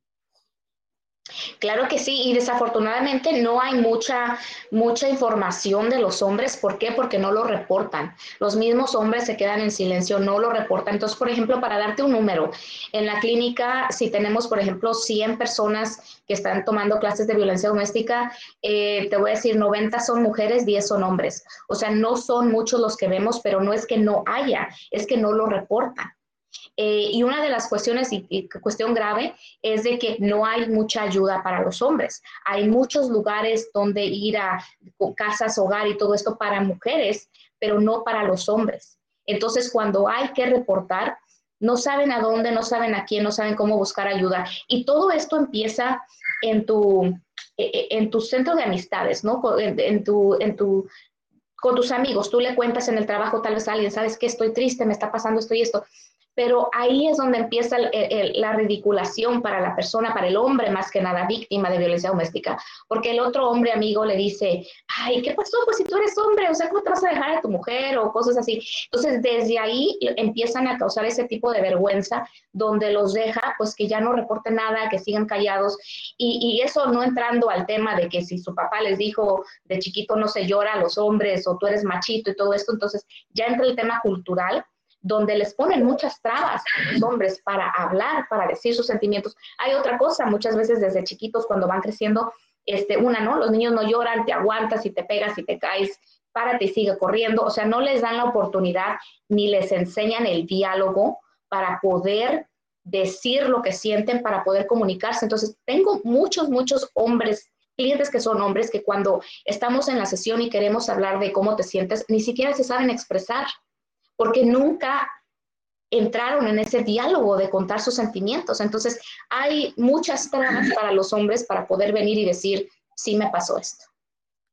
Fíjate, nos está pasando la, producción, Nicole Castillo, muy buenos datos.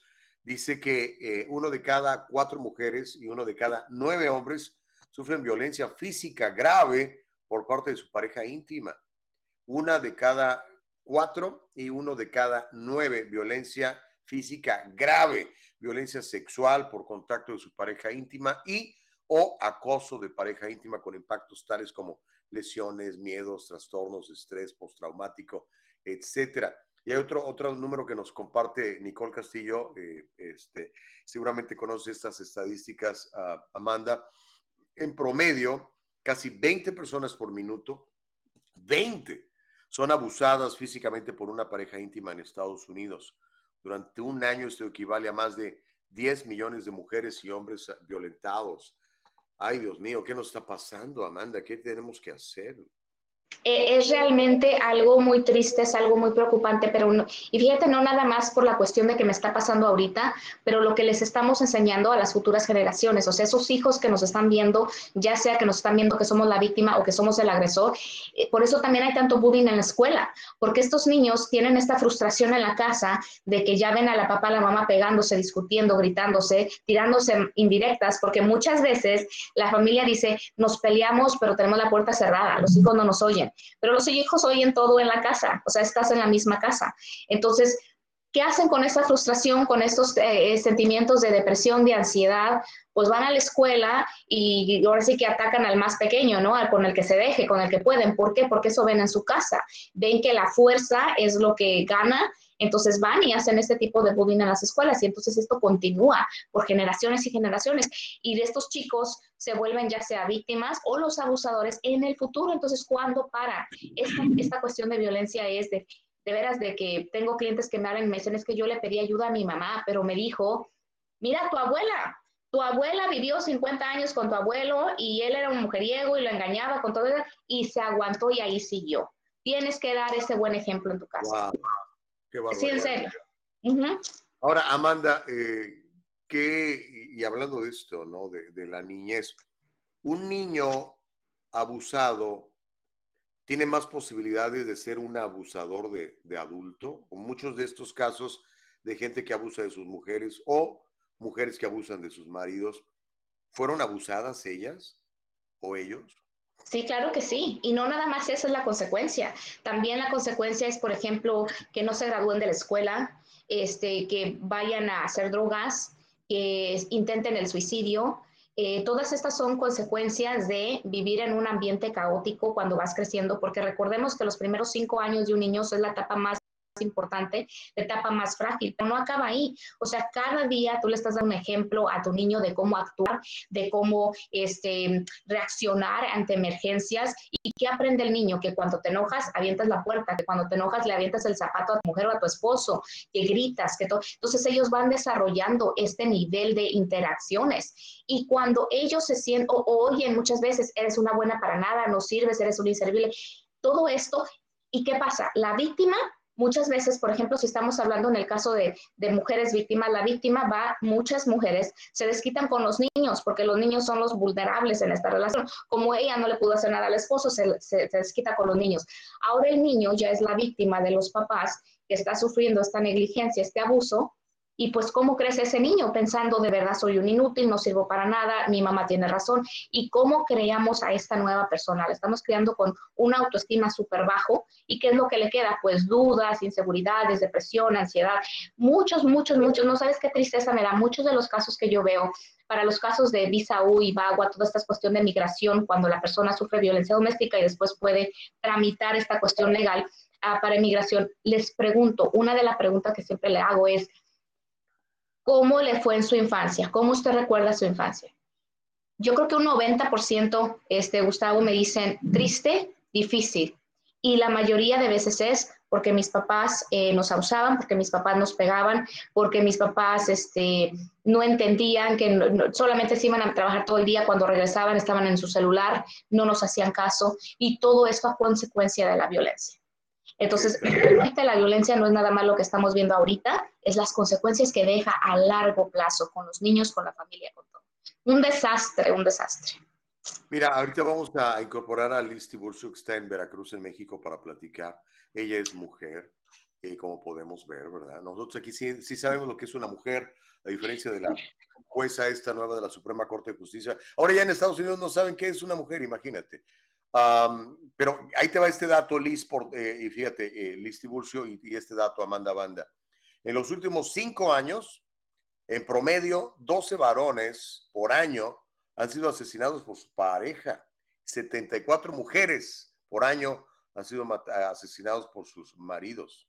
12 hombres y 74 mujeres. Ahora sí que esas relaciones literalmente te pueden llegar a matar. A ver, Liz, comenta o pregúntale algo a, la doc. No, en, definitiva, la, la, violencia en las parejas es, pues, algo de hoy. Ahora se conocen, la doctora no me dejará mentir, las relaciones tóxicas, así le llaman, o hacer tóxico, que ahora está muy de moda y ha ganado mucho auge. Es lo que yo veo en las redes sociales, puesto que sí, me gustan mucho las redes sociales. Entonces veo que es como, qué padre ser el tóxico o el tóxico, ¿no? Ahora ya no tiene nombre, sino es el tóxico. Y qué padre ser el tóxico o qué padre ser la tóxica o ya no eres tóxico, entonces es porque ya no te quieren, porque entonces no te molesta dónde van, no te pones celoso, no te preocupas por quién se junta, no le llamas a cada segundo. O sea, no hay espacio, no hay tiempo, o sea, tienes que ser tóxico para que entonces la relación te interese. Perdidos. ¿Cómo la ves, Doc? ¿O qué doctora? Eso es un tema súper importante y qué bueno que me acordaste, lo iba a mencionar y, gracias por acordarme porque sí es un tema ahora ya como de fashion, como que si no soy tóxico, no estoy, no soy popular, lo veo hasta en las placas de los carros, o sea, la tóxica, el tóxico se está por todas partes y, es eso, se ha vuelto algo como, como divertido, como es, es lo que hay que ser y se está retorciendo esta cuestión de, de lo que es la violencia doméstica y que no, no es divertido, no es bueno, no es aceptable, pero lo están poniendo en canciones, lo están poniendo, entonces, esta, por ejemplo, estás en la, en la disco y esta canción la estás bailando y habla de toda esta violencia y lo tóxico y todo esto, y, y, la, y, el mensaje que te va quedando, que no te estás dando cuenta realmente, pero el mensaje subliminal que, está, que estás teniendo, entonces eso es como que lo traes por todos los lados y hay hasta llaveritos, hay cosas, camisetas con todas estas cuestiones y es como vas promoviendo la violencia por todas partes y lo vas haciendo de una manera divertida, aceptable. Entonces es una locura realmente todo esto que está pasando y que la gente no se da cuenta.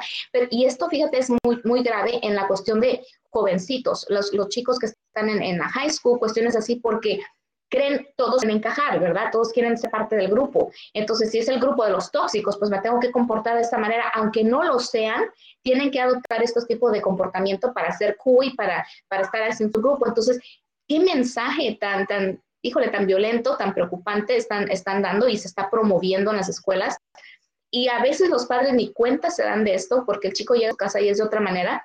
Este, me acuerdo ahorita de, de, un, de un tema de, de un chico que él no era así, pero su papá lo hacía que fuera el macho de la casa, el hombre así. Se casó con su esposa y él era un súper amor y su papá le decía, hey, ¿qué pasó? ¿Cuándo le vas a pegar? ¿Cuándo le, ¿cuándo le vas a la primera golpiza? Y el papá le decía, no, pero ¿por qué? Y, él decía, oye, pero no, que, ¿cómo me vas a dejar en vergüenza con los amigos? ¿Cuándo le vas a enseñar que tú eres el hombre? Pues tanto y tanto y tanto fue que finalmente, después de como dos o tres años de relación, el muchacho le pega a su esposa, regresa a la casa y le dice, pues ya papá, ya le pegué, gracias, hijo, ahora sí, ahora sí, nos está representando. O sea, esto es una locura, ¿no? Eh, eh, ¿Cómo es que estamos presentando la parte de los hombres y decir, esto es como ser un hombre? Entonces, esa cuestión está también bien retorcida, pero lo preocupante, lo preocupante para mí, porque lo veo en tantos casos, es la consecuencia en los niños, la consecuencia en la futura generación, ¿no? Entonces, eso realmente es muy triste, pero sí, esa cuestión de popularidad y el tóxico y la tóxica, híjole, está bien preocupante. ¿Qué tal? Oye, yo no sabía eso que era cool ser tóxico. ¿Qué les pasa? Ahora, ¿quién es tóxico? ¿Cómo, cómo se es tóxico, doctora Banda? Sí, así como lo estaba compartiendo nuestra compañera, es así la cuestión de que, por ejemplo, en acciones de las banderitas rojas, ¿no? De, de cuando está siendo novia, novio. Una, una, cosa que ella menciona es muy cierta, por ejemplo, ya no te llamó las 24 veces al día, ya no te llamó cada segundo, ya no te está llamando, oh my God, ¿por qué no me llama? Ya me dejó de querer, anda con otra, ya no le importa dónde es. O sea, de una parte o de la otra, están pensando, sí me llama y me está llamando y llama y llama y me está preguntando, ¿dónde estás? ¿A qué horas vienes? ¿Qué, qué ¿Qué comiste? ¿Qué te pusiste hoy? ¿Cómo vas pintada? Si ya no me está preguntando todas estas cosas es porque ya no me quiere. Entonces, el mensaje que la gente está teniendo es, si me hostiga, es porque me quiere. Porque si no me hostigara o si no me molestara tanto, no le importara. Entonces, qué bueno que me está buscando, qué bueno que me está llamando. Esas son las señales rojas que te digo que empiezan desde, la, desde el noviazgo, donde es que te quieren controlar, qué te pones, cómo te vistes, este, a quién le hablas, eh, quieren ver todas tus contraseñas de las redes sociales para meterse y ver a quién le comentaste, a quién le diste un thumbs up, a quién le diste un like. Todo eso ya es así como por qué. ¿Por qué estás buscando a esta persona? ¿Por qué le estás poniendo su foto? Que sí, cuestiones así. Entonces, desde ahí empiezan y empiezan también, por ejemplo, me estaba diciendo una señora, yo cuando me casé, yo trabajaba, yo tenía mi propio salón de belleza, yo era independiente. Cuando me caso, mi marido me dice, yo no voy a dejarte trabajar porque no voy a hacer el ridículo de mi casa, ningún hombre deja trabajar a sus mujeres, entonces le cerró el salón y la puso en su casa y la señora pensó que era hombre que proporcionaba familia, que daba, entonces ella estaba feliz porque decía, con él no me va a faltar nada. La cuestión es que después de años no le da, cada vez que la señora necesitaba para unos chicles, le tenía que ir a pedir dinero a la suegra, porque el marido le daba el dinero a su mamá y ella tenía que ir a a la suegra para irse a comprar de verdad unos chicles. Entonces era esa cuestión de decir, todas estas relaciones empiezan de esa manera tóxica, pero no nos damos cuenta porque lo estamos viendo como una parte buena, aceptable, bonita y me quiere. Y es tan equivocado, es lo opuesto a eso. Entonces, eso urge pasar la información a todos estos jóvenes, todos estos niños, porque están creciendo de esa manera, con una información muy equivocada. Terrible, terrible. Liz, ¿alguna vez este, has sabido de algún caso como este, Liz Tupulcio? Eh, muchos, Gustavo, muchos. Es bien triste. Muchos casos, sí, tengo muchísimas amigas que sufren de violencia oh, y, y, creo que son personas inteligentes y de verdad las quiero mucho, pero sufren, sufren violencia. O sea, cuando no es eh, verbal, obviamente es física, viene también arraigado a la cultura del machismo muy, muy fuerte. Yo creo que también la cultura del machismo se da muchísimo en, pueblos, pero ahora justo este tema de lo tóxico que hablabas, eh, que mencionabas, y digo que yo lo conozco, repito, no soy experta, por supuesto que no, pero claro, entre más lo ves en las redes es eso, y yo, por ejemplo, soy un alma súper libre, o sea, y en algún momento, o sea, voy a hacer un comentario, esto es sumamente personal, en algún momento tuve una relación con una persona que se veía una persona súper bien, eh, centrada, lo que tú quieras, eh, se veía que era una relación a largo plazo, yo estaba muy contenta y demás, pero él me comentaba así como, eh, sí, pero no tienes que trabajar, este, yo te voy a dar todo, yo, tú te quedas aquí en la casa, yo te voy a... Y yo dije, ¿quién? O sea, yo no me veo, cero yo me veo, nunca me veo, nunca me vi, nunca me veré, y dije, no, jamás pero bueno, esa fue mi decisión. Yo creo que yo sí soy muy consciente, muy fría con las decisiones que tomo, pero para muchas mujeres es muy difícil y también tiene que ver de dónde vienen, de dónde vienen, porque en mi casa sí hubo violencia, pero pues no sé si llamarla como tal violencia, porque por ejemplo, mi papá llegaba estresado a pegar un grito, pero mi mamá le pegaba tres gritos. Entonces mi mamá le decía alto y con los niños no te desquitas. Entonces en mi casa siempre fue así como, o sea, si era de que como te portaste mal, órale, ahí te va, pero pues muchos lo pueden considerar violencia, pero para mí no, ¿eh? Para mí la verdad que mis papás crearon y criaron tres tremendos que no nos, de, o sea, mi hermana y yo somos de las que, o sea, ¿qué? Yo le digo, y jamás he tenido que decirlo, pero si lo tengo que decir, si a mí un hombre alguna vez me toca, yo le reviento un palo en la cabeza. Ahí nos vamos a los tiros y a los palos. Yo no me dejaría, yo no me dejaría que me trataran mal, que me gritaran, que me hicieran menos pero tampoco soy una persona que necesita validación 24 horas. Y tampoco soy una persona que necesita, es más, aprecio demasiado mi espacio y mi tiempo y no soporto que lo invadan. Pero yo creo que eso tiene que ver definitivamente cultura y, y también mente, cómo hayas trabajado, qué hayas hecho. Y acepto que a mí me ayudó muchísimo haber ido, salido y conocido, he estado en Estados Unidos. A mí me cambió la perspectiva de vida pero sí, la violencia la sufren, o sea, te podría decir que todas mis amigas, todas mis amigas, primas alrededor sí sufren un tipo de violencia, eh, ya sea que si sus novios las atacan de no sirves para nada, para qué trabajas si no ganas suficiente, para qué haces esto, eh, haces ejercicio pero te sigues viendo igual de fea, ya sigues estando gorda, eh, no te peinas, no te arreglas, pero ¿cómo se va a peinar y se va a arreglar si no les dan dinero para comprarse ropa? Y si se compran un calzón nuevo, ¿de dónde lo sacaste? ¿Quién te lo dio? ¿Para qué quieres ese calzón nuevo? ¿Quién te va a ver? Si se depila, si no se depila, ya una, una, una cosa tan personal como decir me depilo o no me depilo, hasta eso. Si hoy se depiló porque tuvo ganas o porque le vino su periodo y para ella es más cómodo, ya no lo puede hacer porque tiene un miedo terrible. Otra amiga que era una podóloga, por cierto, mi podóloga súper exitosa, su marido de repente un día, ¡pum!, la encerró en su casa, literal la secuestró. Yo estuve a punto de ir a buscar hasta que me conté, le dije, voy por ti. Y me empezó a contestar los mensajes. O sea, voy por ti y me empezó a contestar los mensajes porque me preocupé tan terrible de que de repente hasta el negocio cerró, desapareció. O sea, desapareció. Imagínense, no, definitivamente. Todas, o sea, todas sufren violencia. Y es normal, para ellas es normal. Es normal, qué barbaridad. Miren, eh, si ustedes identifican esto y sienten que necesitan ayuda, hay un número de teléfono que es la línea nacional sobre violencia doméstica. Es el 800-799-7233. 800-799-7233. 800-799-7233. Y si presiona el número 2, le van a atender en español. Ahora, una vez que empieza uno eso, Amanda, ok, mi marido me golpea o mi esposa me golpea o eh, violencia eh, psicológica o lo que sea, ¿no? ¿Qué es lo que pasa? ¿Qué es lo que sigue? Porque, o sea, es muy fácil decirle a la gente, sabes que no te dejes, pero, ok, mientras no te dejas, ¿quién va a pagarte? ¿quién se va a quedar con los niños, por ejemplo? Que es una de las preocupaciones de madres de familia eh, que, que, tienen bebés o hijos. ¿Quién va a pagar la renta? ¿Quién va a pagar la comida? ¿Quién les va a pagar el teléfono celular? O sea, todo ese tipo de cosas, ¿no? Que muchas veces el, el, el marido abusador o la esposa, si la hay, que es abusadora, pues como tiene el control del dinero, eh, pues tiene el control y, y abusa, ¿no, Doc?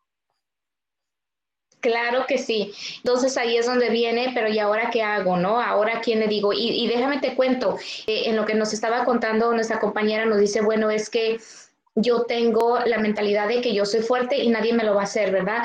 Y, y sí, y te cuento muchos casos empiezan así y, la persona víctima empieza así, tiene una profesión, es, es fuerte, la criaron en una familia donde el respeto y, y todo esto es, era la prioridad, pero entonces entran a esta relación, se enamoran y ahora sí que quedan, como dijo Shakira, ¿no? Ciega, sorda y sordomuda y todo esto, y entonces empiezan a ya no ver eh, todas estas señales y todo este supuesto cariño o amor y acordándonos de algo, y esto es algo primordial, alguien que te ama no te hiere de ninguna manera, no te lastima, no te humilla, alguien que te ama busca que tú seas una mejor persona, te apoya, te motiva, no te va a cortar las alas. Entonces, ahora sí que llamándole como le queramos llamar a la violencia o poniéndole me, me cacheteó, me jaló el pelo, no me dejó salir, lo que sea que sea y como lo quieras llamar, si, si es más fácil para la persona identificar la violencia doméstica de esta manera, que se acuerden. ¿Alguien que me ama me haría esto? Simplemente hacer esa pregunta. Y con eso te vas a dar cuenta y tal vez eso es el paso para que reflexione la gente de decir, no, pues el amor realmente no es esto. Pero hay ojo también con esa, es que es, es un tema muy enredado, porque por ejemplo, si vivieran en una casa de familia donde hubo violencia doméstica, su papá y su mamá se agarraban a los golpes, ellos pueden ver que eso es el amor. Entonces ahí empiezan a, a, a venir ya desde chiquitos con una perspectiva muy diferente de qué es el amor y cómo se quiere. Entonces, este, eh, sí es un tema bien controversial, pero bueno, ya entrando a que ya estás en esta relación de violencia doméstica, ¿qué haces? Bueno, es bien difícil poder decir déjalo o déjala, ¿verdad? Y en el tema de los terapeutas nos dan el, entrenamiento, de que nunca se dice eso. Nosotros nunca podemos decir, pues ya déjalo o déjala. ¿Por qué? Porque no lo van a hacer. ¿ok? No lo van a hacer, ¿por qué? Porque tú no estás en sus zapatos de ella. Entonces, para esta persona o para este hombre es muy difícil solamente decir, me paro y me voy y ya lo dejo. Eh, y muchas veces, antes de dejar, de dejar a la persona definitivamente, lo dejan o la dejan muchas veces, pero regresan. El, el, la, cuestión definitiva es después de muchos años o de, muchos maltratos o de ya una hospitalización o, costillas rotas y toda esta cuestión. Muchas veces pasan muchos eventos antes de decir lo dejé finalmente. Cuando yo oigo estas historias, digo, para mí en este lado, es decir, ¿y por qué regresaste? Yo lo pienso, nunca lo digo. ¿Por qué? Porque no queremos hacer sentir a la persona como, como lo que ellos o ellas las hacían sentir. ¿Por qué no lo pensaste o por qué no tomaste una mejor decisión? No es la crítica. Nunca les queremos hacer sentir esa crítica, ¿verdad? Que, que, no es y no viene de ninguna manera, pero nosotros desde afuera lo podemos ver muy sencillo, blanco y negro. ¿Por qué no hiciste estos pasos? Cuando uno está en esa situación, de verdad no ve la solución, se siente abrumado. ¿Por qué? Porque la función de la persona que controla del agresor, de la agresora, es hacerte creer que no vas a poder, que nadie te va a querer, que, no, que eres un inservible, que no trabajas, que eso es la, la, la, función. Entonces las personas se lo creen tanto porque lo oyen todos los días. Y cualquier cosa que hacen, Gustavo, por ejemplo, hicieron de comer ese día y les salió súper rica, llega eh, el abusador o la abusadora y les tira el plato al piso y dice, eres un inservible, no sirves ni para esto. O, o, o, cualquier cosa, todo les critican. Entonces se lo creen, lo internalizan y dicen, pues de verdad no sé hacer nada. Y ya cuando llegan al punto de querer salir de la relación, ¿cómo le hacen? Si ellas sienten o ellos sienten, no puedo hacer nada. En la cuestión de hombres, en la cuestión de hombres, me tengo varias historias donde me dicen, es que me decía que yo no servía para nada, que no servía ni en la cama. Entonces, si yo me voy con otra relación, ¿cómo le hago si de verdad no sirvo? Nadie me va a querer.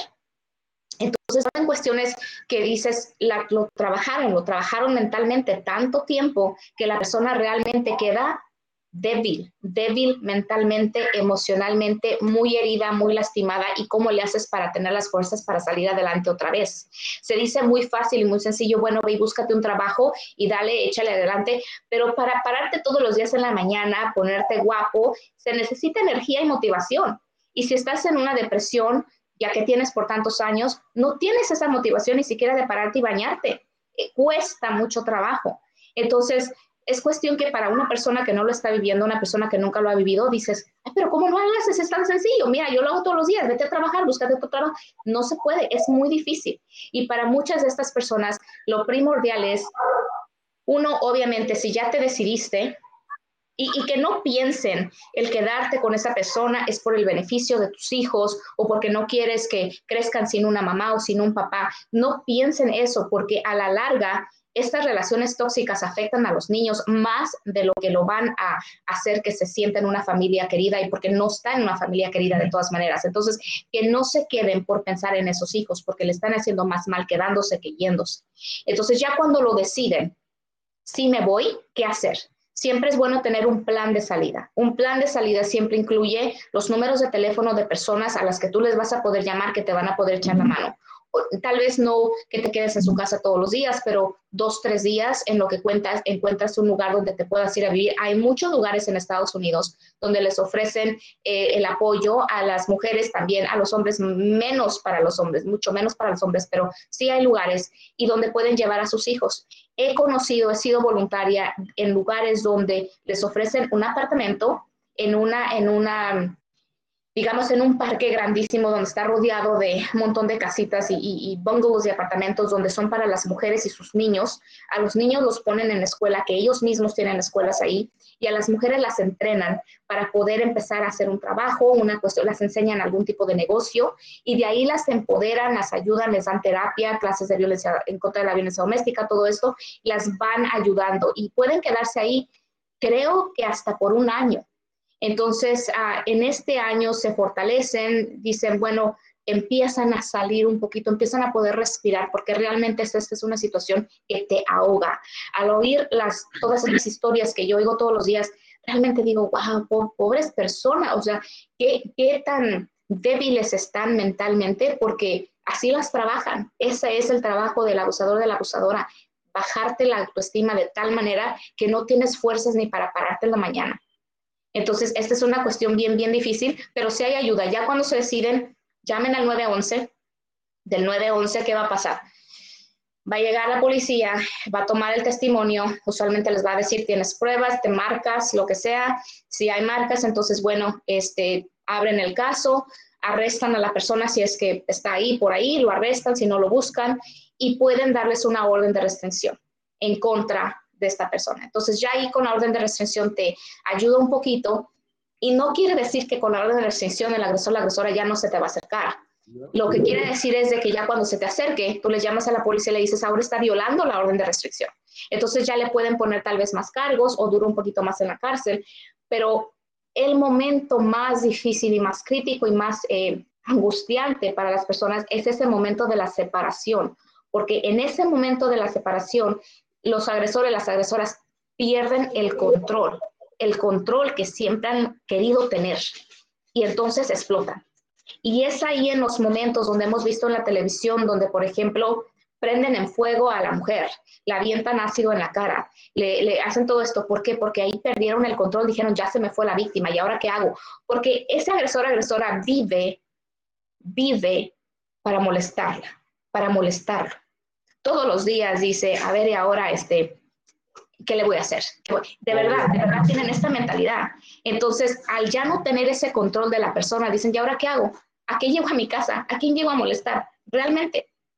Entonces, es, la, es el momento más difícil y más peligroso para la víctima el haberse ido. Pero ya pasando ese momento, digamos, eso se enfría, se empieza a ver la salida para, esas, para, las, para las víctimas, hombre o mujer, se empieza a ver la salida. En la cuestión de hombre, les, eh, hay, hay, mucho peligro con eso porque los hombres, por ejemplo, los pueden acusar de todas estas difamaciones, ¿no? Como hicieron con el actor. Me hizo, me violó, me volvió, me va, ¿tienes pruebas? Pues no, pero todo es psicológico y, y, y si son buenas actoras, compruébales que no. ¿no? Entonces, en cuestión de hombre, es muy difícil también porque, digamos, en, en la cultura, es verdad, muchas veces a los hombres siempre es el agresor porque es el más fuerte, es, ya tiene esa, ahora sí que como dicen el dicho, este, hazlo y échate a dormir o el camarón que se da, algo así, ¿no? De que eh, siempre haces esta misma eh, hábito y ya te culpan porque ya tienes ese historial. Entonces, sí, puede ser que a los hombres la tengan de perder por esa parte, pero pues por eso está la autoridad que va a ver, que va a investigar, son pruebas y todo esto. Entonces, como digamos en el, en el caso de este, de este actor, al final salió la verdad y al final se dio cuenta, bueno, quiénes son los de verdad agresores. Pero si hay ayuda, sí se puede, llamando al 911, llegan trabajadores sociales para ayudar a esos niños, se abre un caso, les dan terapia psicológica, les dan un lugar donde vivir, se puede salir adelante. Mira, una última pregunta, Amanda, ya nos colgamos, te dijimos media hora, mira, tenemos 45 minutos. Dice Gaby, toma alrededor de siete veces para alejarse definitivamente del abusador. La orden de restricción de la policía solo es de emergencia, dura siete días. Tiene uno que ir a la corte a abrir un RO permanente que puede durar de tres a cinco años, que es muy difícil esta cosa, eh, Amanda. Sí, y es la realidad. Entonces, esa orden solamente te la dan de emergencia. Después de ahí tienes que ir a la corte y presentar pruebas de por qué quieres una orden más larga.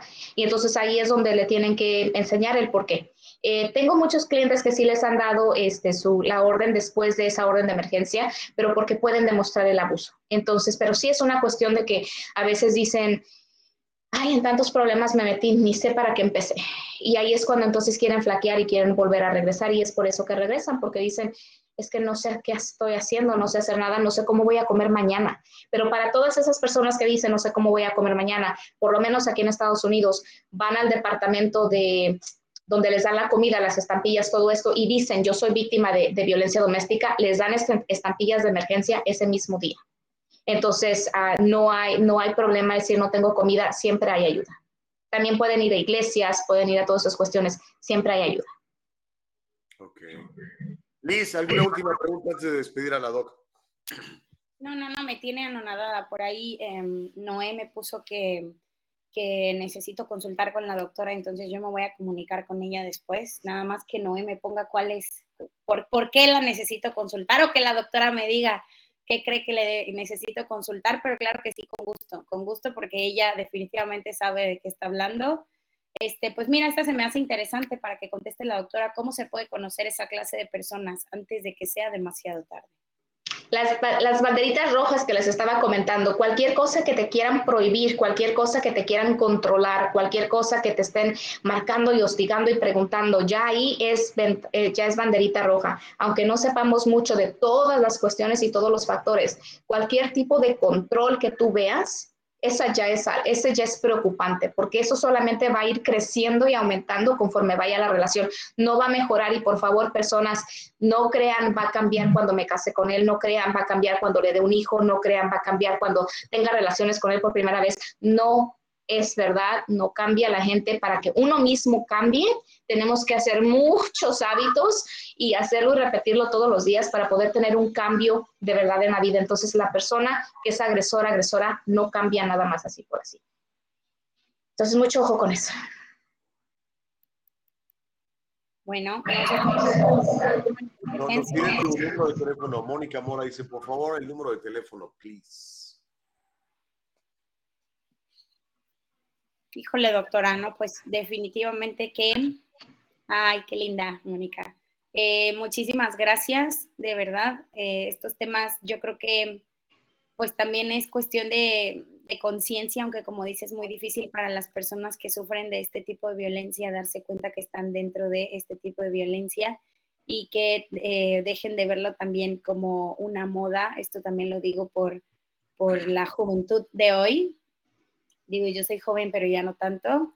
Em, eh, pero sí, o sea, definitivamente los adolescentes que ahorita eh, viven a través de las redes sociales, por ejemplo, este ejemplo de, de justamente la toxicidad y todo esto que hablamos, o, o, también hay muchísimo sobre las red flags, ¿no? En todos lados es como, ¿cuál es una red flag? Y sí, pero lo hacen de una manera tan divertida y tan bonita que como dices, güey, pero la, la canción lo dice, güey, pero la playera, pero qué padre, mira, la funda de mi teléfono dice, ¿no? I am toxic y toxic relationships y es como lo más cool y lo más padre, no, no está cool, no está cool. Si por aquí hay papás de adolescentes, em, no está cool, no están cool las relaciones tóxicas para nada, porque pues después van a tener esto, violencia doméstica, o sea, con eso empiezan como que bajita la mano, ¿no? Con esto divertido, bonito, y terminan en esta tremenda violencia doméstica. Bueno, y última cosa, entonces, última cosa antes de que nos vayamos, nada más porque la gente se pueda eh, beneficiar ya si están viviendo algo así. Acuérdense consultar siempre con un abogado de migración si están pasando por algo así, porque pueden calificar para BAGUA, para la visa U. Nada más ese último mensaje. Y ahí es el número de teléfono para la gente que se quiera comunicar con, con la doctora eh, eh, Amanda Banda. Era el, a ver si nos lo pones otra vez, mi querida Nicole, es el 323. Ah, o dánoslo tú, este, por favor. Eh, claro que sí, eh, para nuestra oficina es el 323-430-4200. 323-430-4200 y estamos en el este de Los Ángeles, pero todo lo estamos haciendo ya virtualmente, entonces pues ya la distancia no, no importa tanto. Cualquier parte del mundo, ok. Ah, Amanda, muchas gracias. Este, seguiremos platicando contigo. Muy interesante. Me encanta todas las respuestas que tienes y todo lo que sabes. Gracias por ponerlo aquí al servicio de, eh, de los demás en el diálogo libre. A sus órdenes. Muchísimas gracias. Un placer otra vez. Que tengan bonito día. Gracias. Un gusto, doctora. Hasta luego. Hasta luego. Ok, chida la, la Dog Nolis. ¿Qué te pareció? Muy, muy buena. Oye, definitivamente sabe de lo que habla, eh, eh, tremenda en el tema, o sea, tremenda porque es, eh, alcanza todo, o sea, tanto que te da un número de emergencia como que te habla de las órdenes de restricción, o sea, conoce lo psicológico, lo legal, o sea, qué hacer en caso del siguiente paso. Tremenda la doctora, así que de verdad no duden en contactarla, contactar todos los números que ya se les dejaron y por favor, ya vieron, lo tóxico no es saludable. No, no, para nada. Mira, no hemos tomado pausa, vamos a hacer una pausa. Eh, queremos platicar, em, es el, es el mes de junio y el mes de junio la comunidad LGBTQ lo ha escogido como el, el, el, mes del orgullo gay o del, del orgullo homosexual. E incluso hasta el cuerpo de los Marines, de US Marines, está lanzando una publicidad que está causando bastante polémica, mi querida amiga Liz. ¿Qué te parece si platicamos de eso al regresar? Pelate. Claro que sí, con gusto. Venga.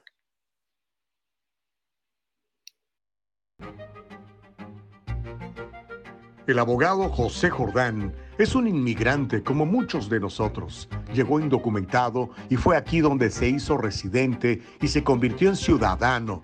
Y ahora es presidente y fundador de la firma legal José Jordán y Asociados, donde unido a otros abogados se especializan en casos de inmigración, casos de accidentes y casos penales y criminales. Llámeles, todos ellos hablan su idioma y están para servirle. Qué bueno que sigues en el diálogo libre. Estoy con Liz Tiburcio. Soy tu servidor Gustavo Vargas. Y le voy a pedir a la, producción que nos muestre esta fotografía y, para que tú también comentes, Liz. Ah, es el casco de un US Marine eh, celebrando el orgullo homosexual.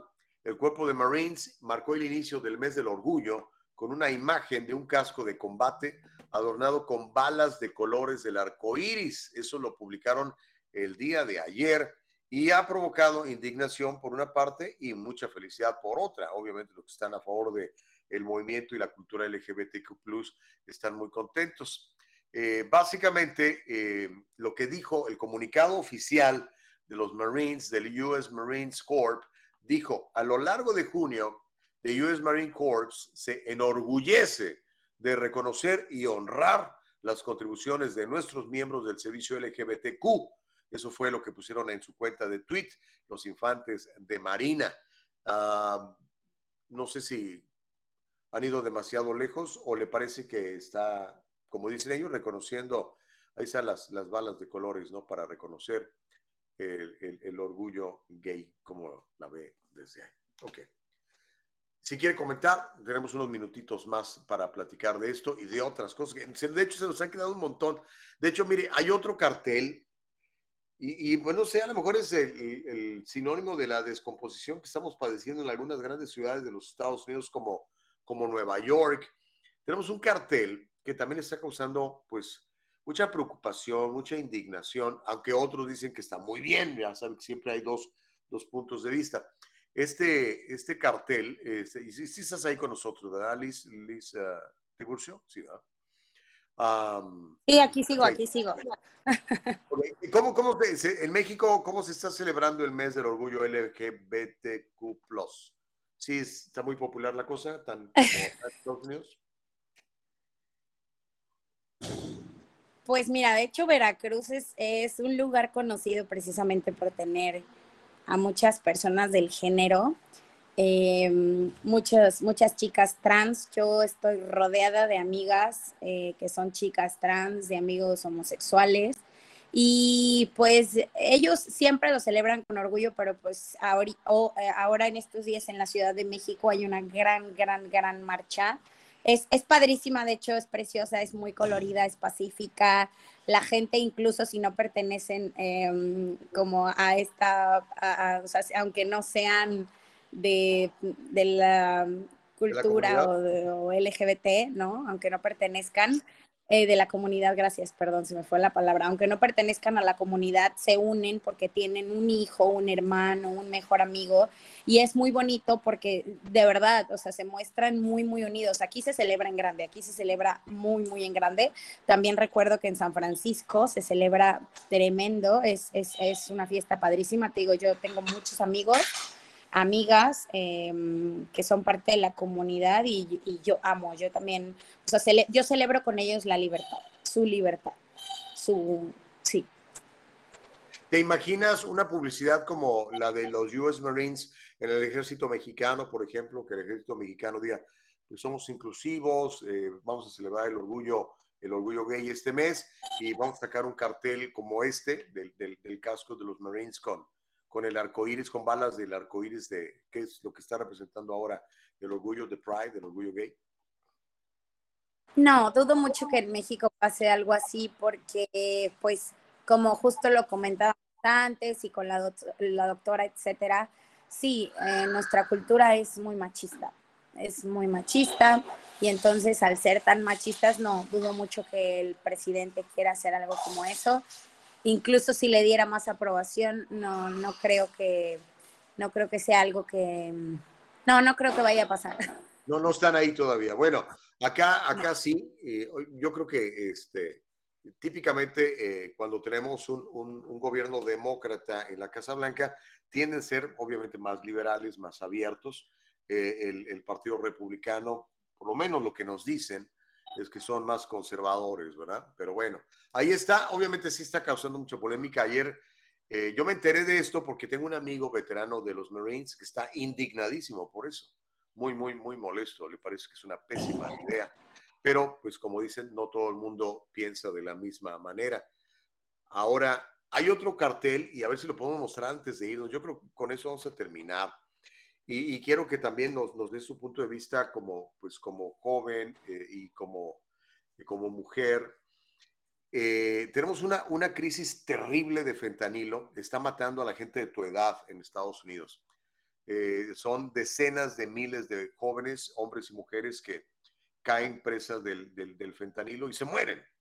Entonces, ahora la ciudad de Nueva York, el Departamento de Salud de Nueva York, inició una campaña y quiero que vean el, cartel porque básicamente le dicen a los consumidores de fentanilo, no te preocupes, te vamos a dar información, aquí está. De hecho, literalmente dice, no te avergüences de estarte drogando, al contrario, sé empoderado o empoderada a través de usarlo con seguridad. Entonces dices tú, no manches, en serio, básicamente lo que hacen es decir que pues que hablemos de fentanilo y dice que los adictos no deben de avergonzarse por consumir las drogas y están ofreciendo tutoriales paso a paso sobre cómo empezar con las sustancias más peligrosas del planeta y cómo, o sea, que no te vayas a morir de un pasón, vaya. Eh, ¿Tú crees que esta sería la, la campaña ideal para combatir las decenas de miles de muertes que estamos teniendo en Estados Unidos para el fentanilo, amiga? Como mamá no, como mamá no, porque es como, hey, o sea, drogate pero responsablemente, ¿no? Drogate con medida, no. Bueno, para mí no, pero por ejemplo, para, para padres, ay Dios mío, para padres de los eh, chicos que ya están como muy metidos en los problemas de drogas, no sé, tal vez para ellos sí sea factible que les enseñen a sus hijos cómo drogarse de manera responsable, pero no, ¿eh? yo como mamá, para mí no sería una opción que haya una campaña de cómo drogarse, porque no me parece que drogarse sea responsable. O sea, no estoy diciendo, o sea, con, con ese tipo de sustancias que ya son más fuertes y más adictivas, ¿eh? porque, bueno, marihuana incluso considero que es otra cosa, que tampoco soy experta en el tema, no lo sé, no lo hago tampoco eh, pero pues creo que la marihuana podría ser parte de otro tema, pero este tipo de sustancias que son tan fuertes, que son tan dañinas, sí, no, no. Yo te estoy hablando de mi punto de vista como una persona que no lo hace, que no se droga y como una persona que es mamá. Claro, es que te cambia completamente la perspectiva cuando, cuando eres esposa, madre de familia, tus niños ahí, por ejemplo, ¿no? Pero bueno, es lo que está pasando y nada más para terminar, porque ya se nos acabó el tiempo. Eh, en el estado de California está cabildeando un, senador estatal que él es miembro de la comunidad LGBTQ, se llama Scott Wiener eh, de San Francisco. Está promoviendo algo similar a lo de Nueva York, que haya, le llaman safe houses. Quieren crear safe houses, lugares seguros donde haya un médico, una enfermera y los drogadictos, adictos al fentanilo, a la metanfetamina, a la heroína y demás drogas fuertísimas, vayan y que ahí los estén cuidando para que no se vayan a morir, para que les digan, no más esto, no te metas más, porque si no, si te metes más, te mueres. ¿Cómo ves? Estamos queriendo gastar el dinero de los contribuyentes en eso.